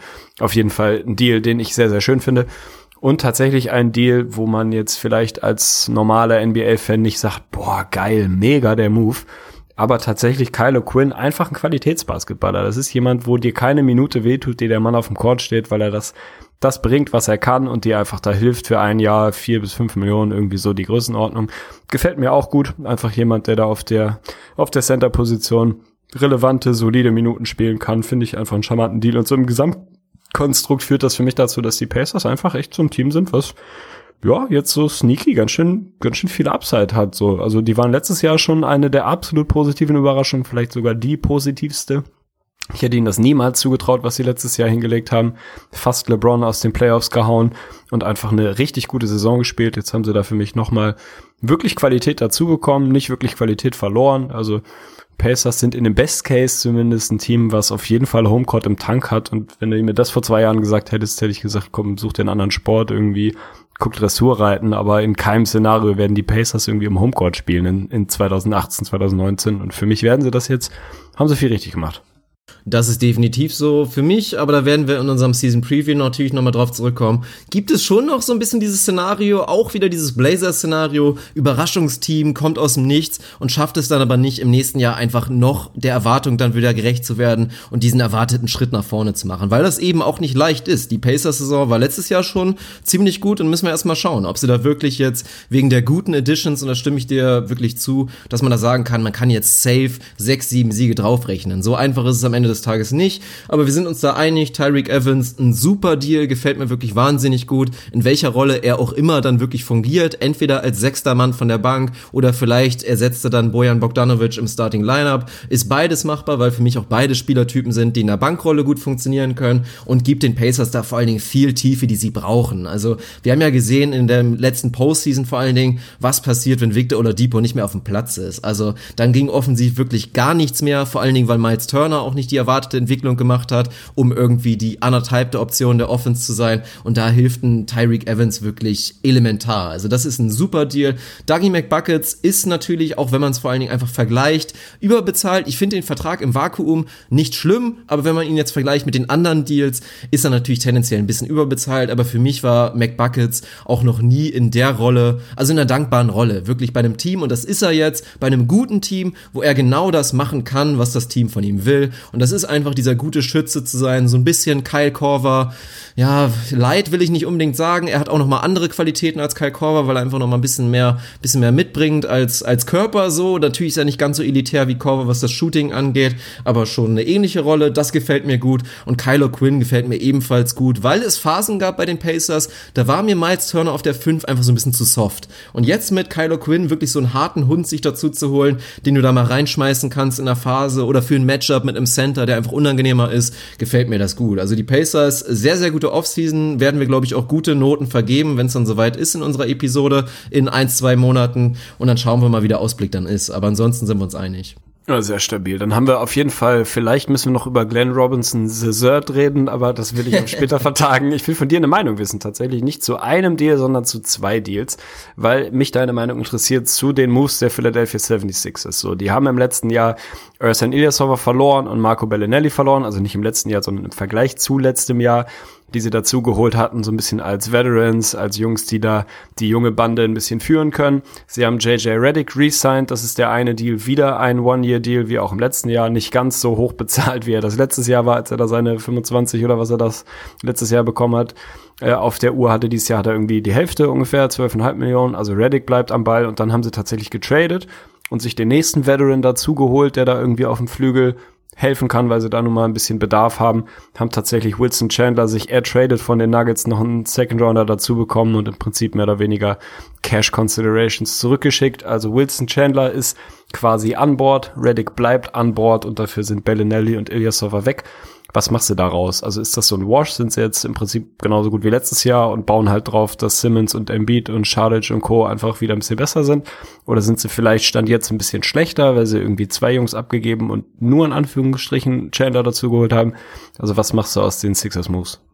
Man könnte vielleicht sagen, dass sie vielleicht sogar minimal schlechter sind, weil ihnen schon viel fehlt. Also das ist ja auch das Spannende, obwohl es ja wirklich Buyout-Kandidaten waren, die dann spät zum Team gestoßen sind, waren Bellinelli und Ilyasova wirklich elementar für die Spielphilosophie. Also das, was wir in den Playoffs gesehen haben, dieses wilde Geballere, beide haben das ultimative grüne Licht, vor allen Dingen Bellinelli, das hat ja die Philadelphia 76ers so gefährlich gemacht, wenn vor allen Dingen beide getroffen haben und auch noch ein Reddick getroffen hat.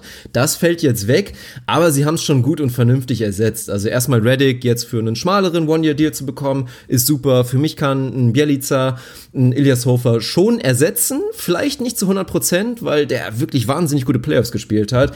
Bielica vielleicht der bisschen schlechtere Rebounder und vielleicht sogar ein bisschen schlechtere Verteidiger. Muss man mal schauen.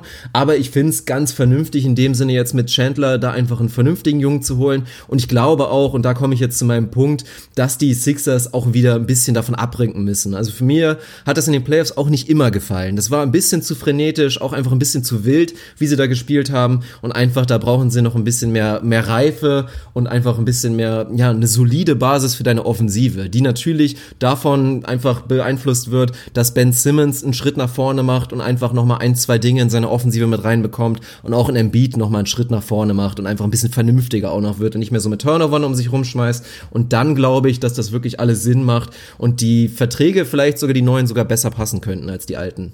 Ja, stabil sehe ich im Wesentlichen ähnlich. Ich fand auch, dass sie letztes Jahr dann gerade hinten raus in den Playoffs so ein bisschen zu ein Öff waren. Also wenn der Dreier gefallen ist, sah das wie in, was war das Spiel drei oder was gegen die Celtics unfassbar aus, als einfach alles ging. Wenn er nicht gefallen ist, sah es nicht besonders schön aus, weil sie da irgendwie nicht so richtig die Lösung gefunden haben. Also da geht jetzt einfach ein bisschen tatsächliches Geballere weg. Mit Wilson Chandler, der jetzt nicht ein elitärer Dreier-Shooter ist, kommt da ein bisschen anderes Element zurück. Ich liebe den Jungen schon immer. Ich meine, der ist Teil unseres insgesamt von Staudemeyer Logos. Also da ist auf jeden Fall Legendenstatus quasi eh schon, eh schon mit dabei. Hatte kein gutes Jahr im letzten Jahr, das muss man sagen. War eins der schlechteren Jahre der letzten vier, fünf. Ist immer bei ihm ein bisschen die Frage, wie viele Spiele steht er dann wirklich auf dem Platz? Wie viele Minuten kann er dir da wirklich geben? Wenn der dir vielleicht bei den Sixers eher nicht mehr 30 plus wie bei den Nuggets, sondern vielleicht eher wieder irgendwie 25 Minuten oder was geben soll und dann da einfach eine Scoring-Option sein kann. Ein Veteran, der einfach schon alles Mögliche gesehen hat in seiner Karriere, der helfen kann, da die Jungs ein bisschen zu führen, finde ich das Signing schön.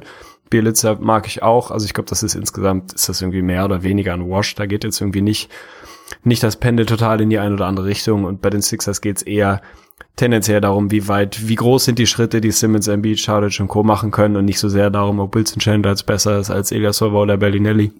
Insofern haben sie da für mich einen ganz guten Job gemacht, einfach sich das, was weggegangen ist, wieder in einer ähnlichen Form dazu zu holen und dann zu schauen, dass sie weiter mit ihren jungen Talenten arbeiten und gucken, wie gut sie dann nächstes Jahr sind. Also ja, finde ich irgendwie ganz charmant. Wilson Chandler mag ich einfach bei den Sixers, gefällt mir ganz gut bin gespannt. Wahrscheinlich werden wir nicht allzu oft über ihn reden im Laufe der Saison. Das glaube ja, ich auch das kein kann, kann schon sein. Aber ansonsten, einige denken sich übrigens gerade oder wundern sich so, hä, was, wo ist denn Wilson Chandler in unserem Logo? In unserem alten Logo war Ah, Wilson stimmt. Chandler zumindest seine Silhouette tatsächlich dabei. Einige werden sich erinnern, unsere neuesten Hörer selbstverständlich nicht. Aber ja, das wird dann einfach eine Bildungslücke bleiben. Aber dann kommen wir doch mal zu dem Grund, warum Wilson Chandler nicht mehr da ist. Und das ist das Resigning von Will Barton, weil der hat nicht nur jetzt einen stabilen Deal bekommen, Jetzt muss ich ihn selber gerade suchen. Wo ist er denn nochmal, der Junge? 54. Für vier Jahre, 54 Millionen. Mann, Mann, Mann, den hast du natürlich direkt parat. Bedeutet nicht nur, dass er für die nächsten vier Jahre bei den Nuggets dabei ist und gute Kohle verdienen wird und offiziell steinreich ist. Nein, er wird jetzt auch offiziell nicht mehr nur die Bankrolle spielen bei den Nuggets, sondern er soll Starter werden, tatsächlich auf der 3.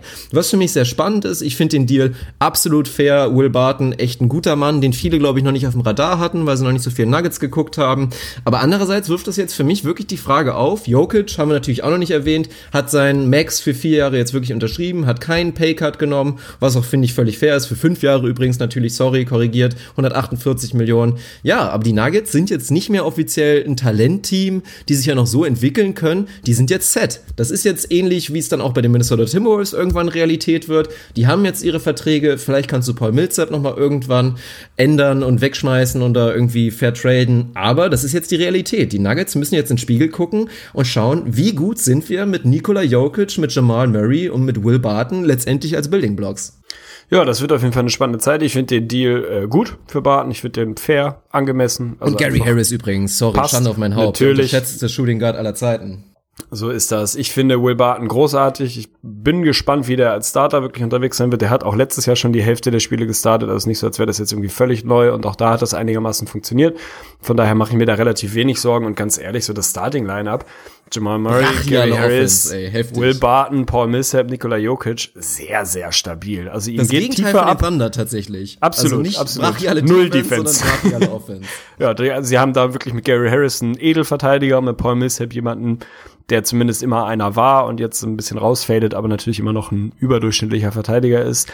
Bei Jokic ist das eher das andere Ende des Spektrums. Also darf man gespannt sein. Die Nuggets werden auf jeden Fall wieder ein Team sein, was wahrscheinlich eine Top 5 Offense dahinstellt. Und wenn es jetzt keine Bottom 5 Defense ist, dann werden sie wieder ein relativ gutes Team sein.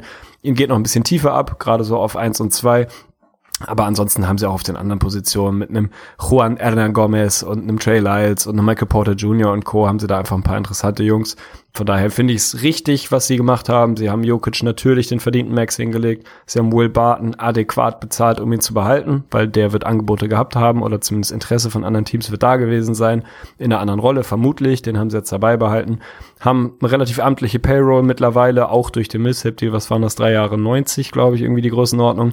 Insofern Wilson Chandler abzugeben, um auch ein bisschen Kohle zu sparen, macht Sinn. Die Nuggets sind jetzt halt mit ihrem Core so für die nächsten Jahre set. Und da muss man dann mal schauen, wohin die Reise geht. Aber sind für mich natürlich, wenn wir drüber reden, das werden wir vielleicht auch nochmal machen, League Pass, Lieblingsteams, da gehören sie definitiv auch weiterhin mit rein, weil sie offensiv einfach spektakulär geil sind und Jokic einfach ein Unicorn auf seine ganz eigene Art und Weise ist. Von daher natürlich gibst du dem jeden Betrag dieser Welt, da können wir nicht drum rumreden, der hat einfach Potenzial ohne Ende. Gibt's keine zwei Meinungen. Und der Barton-Deal, ja, ist viel Geld, aber ist halt auch ganz klarer Gegenwert, den du bekommst. Du weißt, was du hast, der bringt das, was du brauchst und das passt für mich hinten und vorne. Also die Nuggets, wenn wir dann irgendwann drüber reden, auf Season Note, wenn da kein Drama mehr passiert, haben sie für mich auch sehr viel richtig gemacht. Da sind wir uns einig und dann machen wir jetzt wirklich nochmal ganz schnell Speedround, um die letzten Kandidaten abzuhaken. Aaron Gordon, weiß nicht, ob wir viel drüber reden müssen. Vier Jahre 84, ja, kann man vielleicht sagen, auch überbezahlt, aber die Magic, mein Gott, die sind so wirklich immer noch tief in ihrem Rebuild, finde ich, musst du irgendwie machen. Kannst du, wenn du mir widersprechen willst, dann musst du das jetzt machen, weil ansonsten gehen wir weiter. Weiter. Weiter, gut. Und dann kommen wir zu Trevor Ariza. Ein Jahr 15 Millionen bei den Phoenix Suns. Also wirklich eine große Überraschung.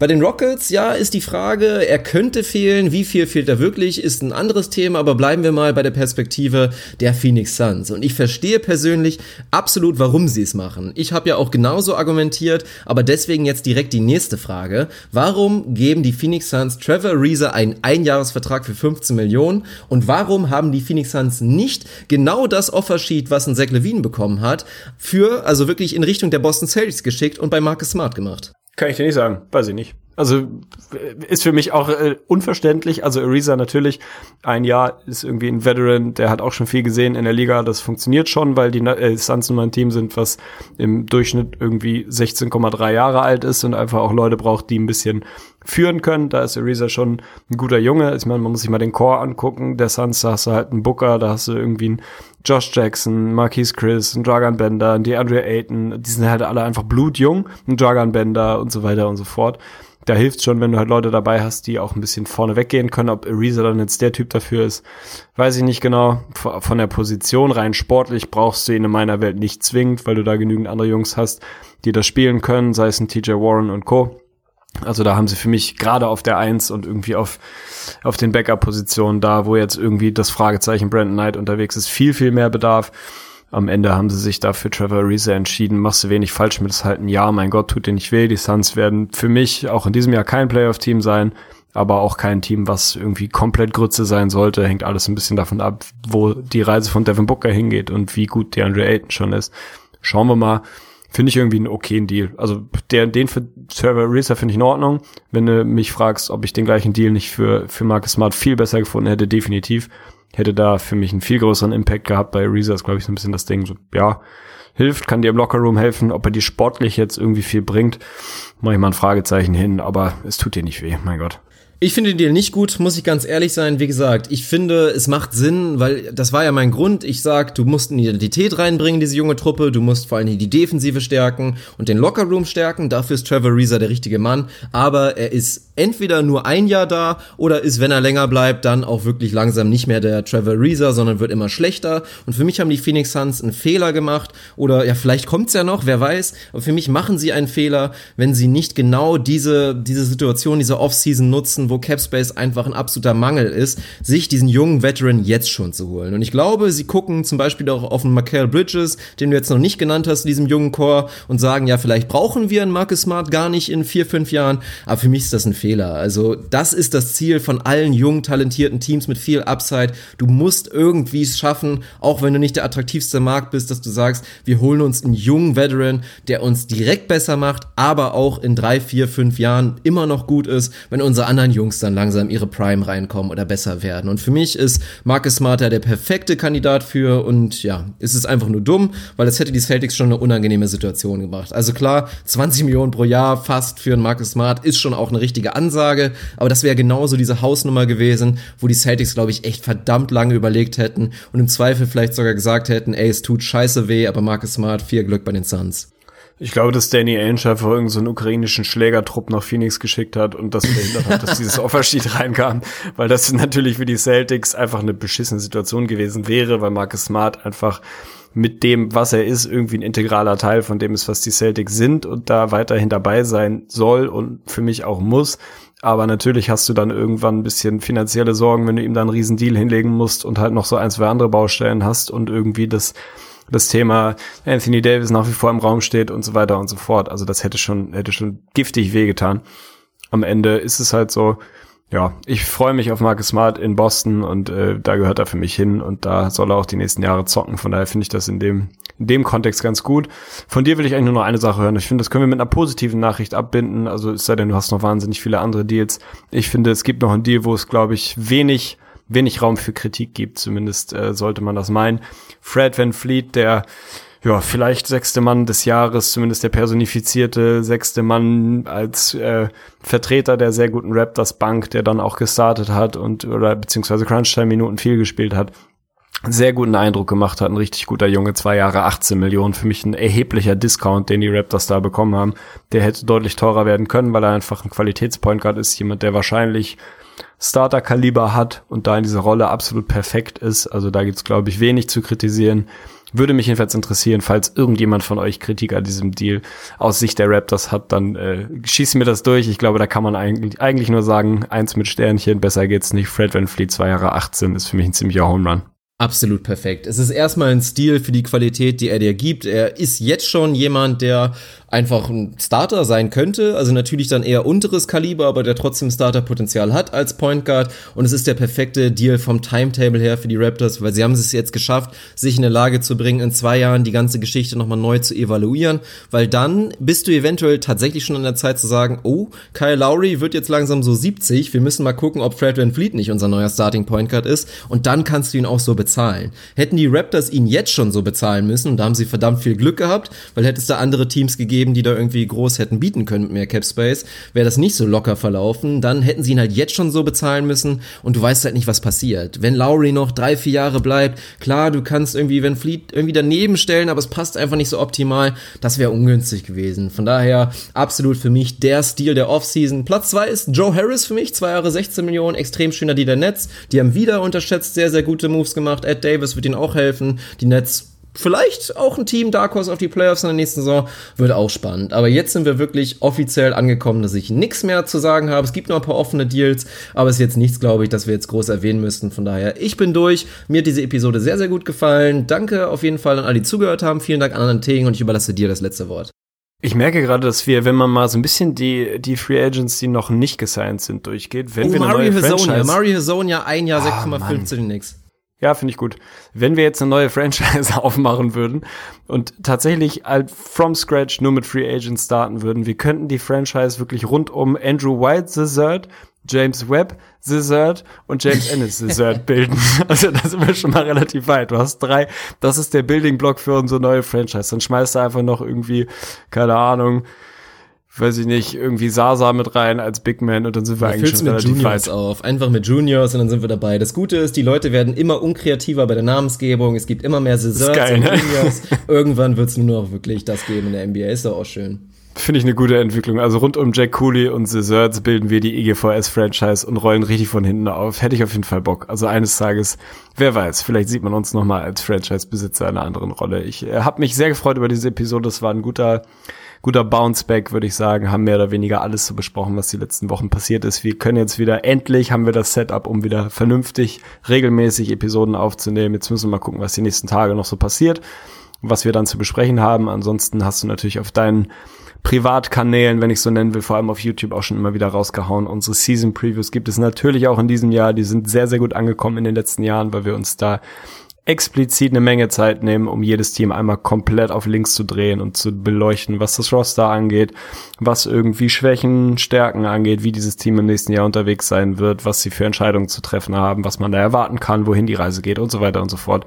Was für uns großartig ist, wenn man sich mit Teams beschäftigt, die man sonst nicht so auf der Uhr hat, zumindest nicht so detailliert, was in der Regel auch für euch immer gut war weil man einfach perfekt auf die Saison vorbereitet war. Insofern werden wir uns da irgendwann Richtung, weiß ich nicht, Mitte August oder so müssen wir mal durchrechnen. Letztes Jahr haben wir da so ein bisschen rückwärts gerechnet, wann die Saison losgeht, wann wir fertig sein wollen und wann wir dann anfangen müssen. So ähnlich werden wir das auch in diesem Jahr machen. Und dann gibt's für jedes Team Minimum eine halbe Stunde, tendenziell eher mehr. Also erfahrungsgemäß immer eher so eine Dreiviertelstunde mindestens pro Team, wo wir das einmal komplett durchleuchten. Das wird großartig und auch sonst gibt's in der Offseason natürlich weiterhin Content es wird ja auch noch ein bisschen was passieren auf dem Free Agency Markt und wir kriegen uns auch ansonsten unterhalten, glaube ich. Von daher freue ich mich sehr auf die Zeit. Möchte dir nochmal das massive Shoutout für dieses Intro geben. Das muss ich mir auf jeden Fall nochmal anhören. Nachher ist auf jeden Fall absolutes Career High. Zumindest wenn du mich fragst. Shoutout an Krügo, der für dieses wundervolle kleine Mini-Intro bei unserer Pinkelpause zuständig war. Ja, Shoutout an noch so ein, zwei, drei andere Leute. Macht's gut, haut rein.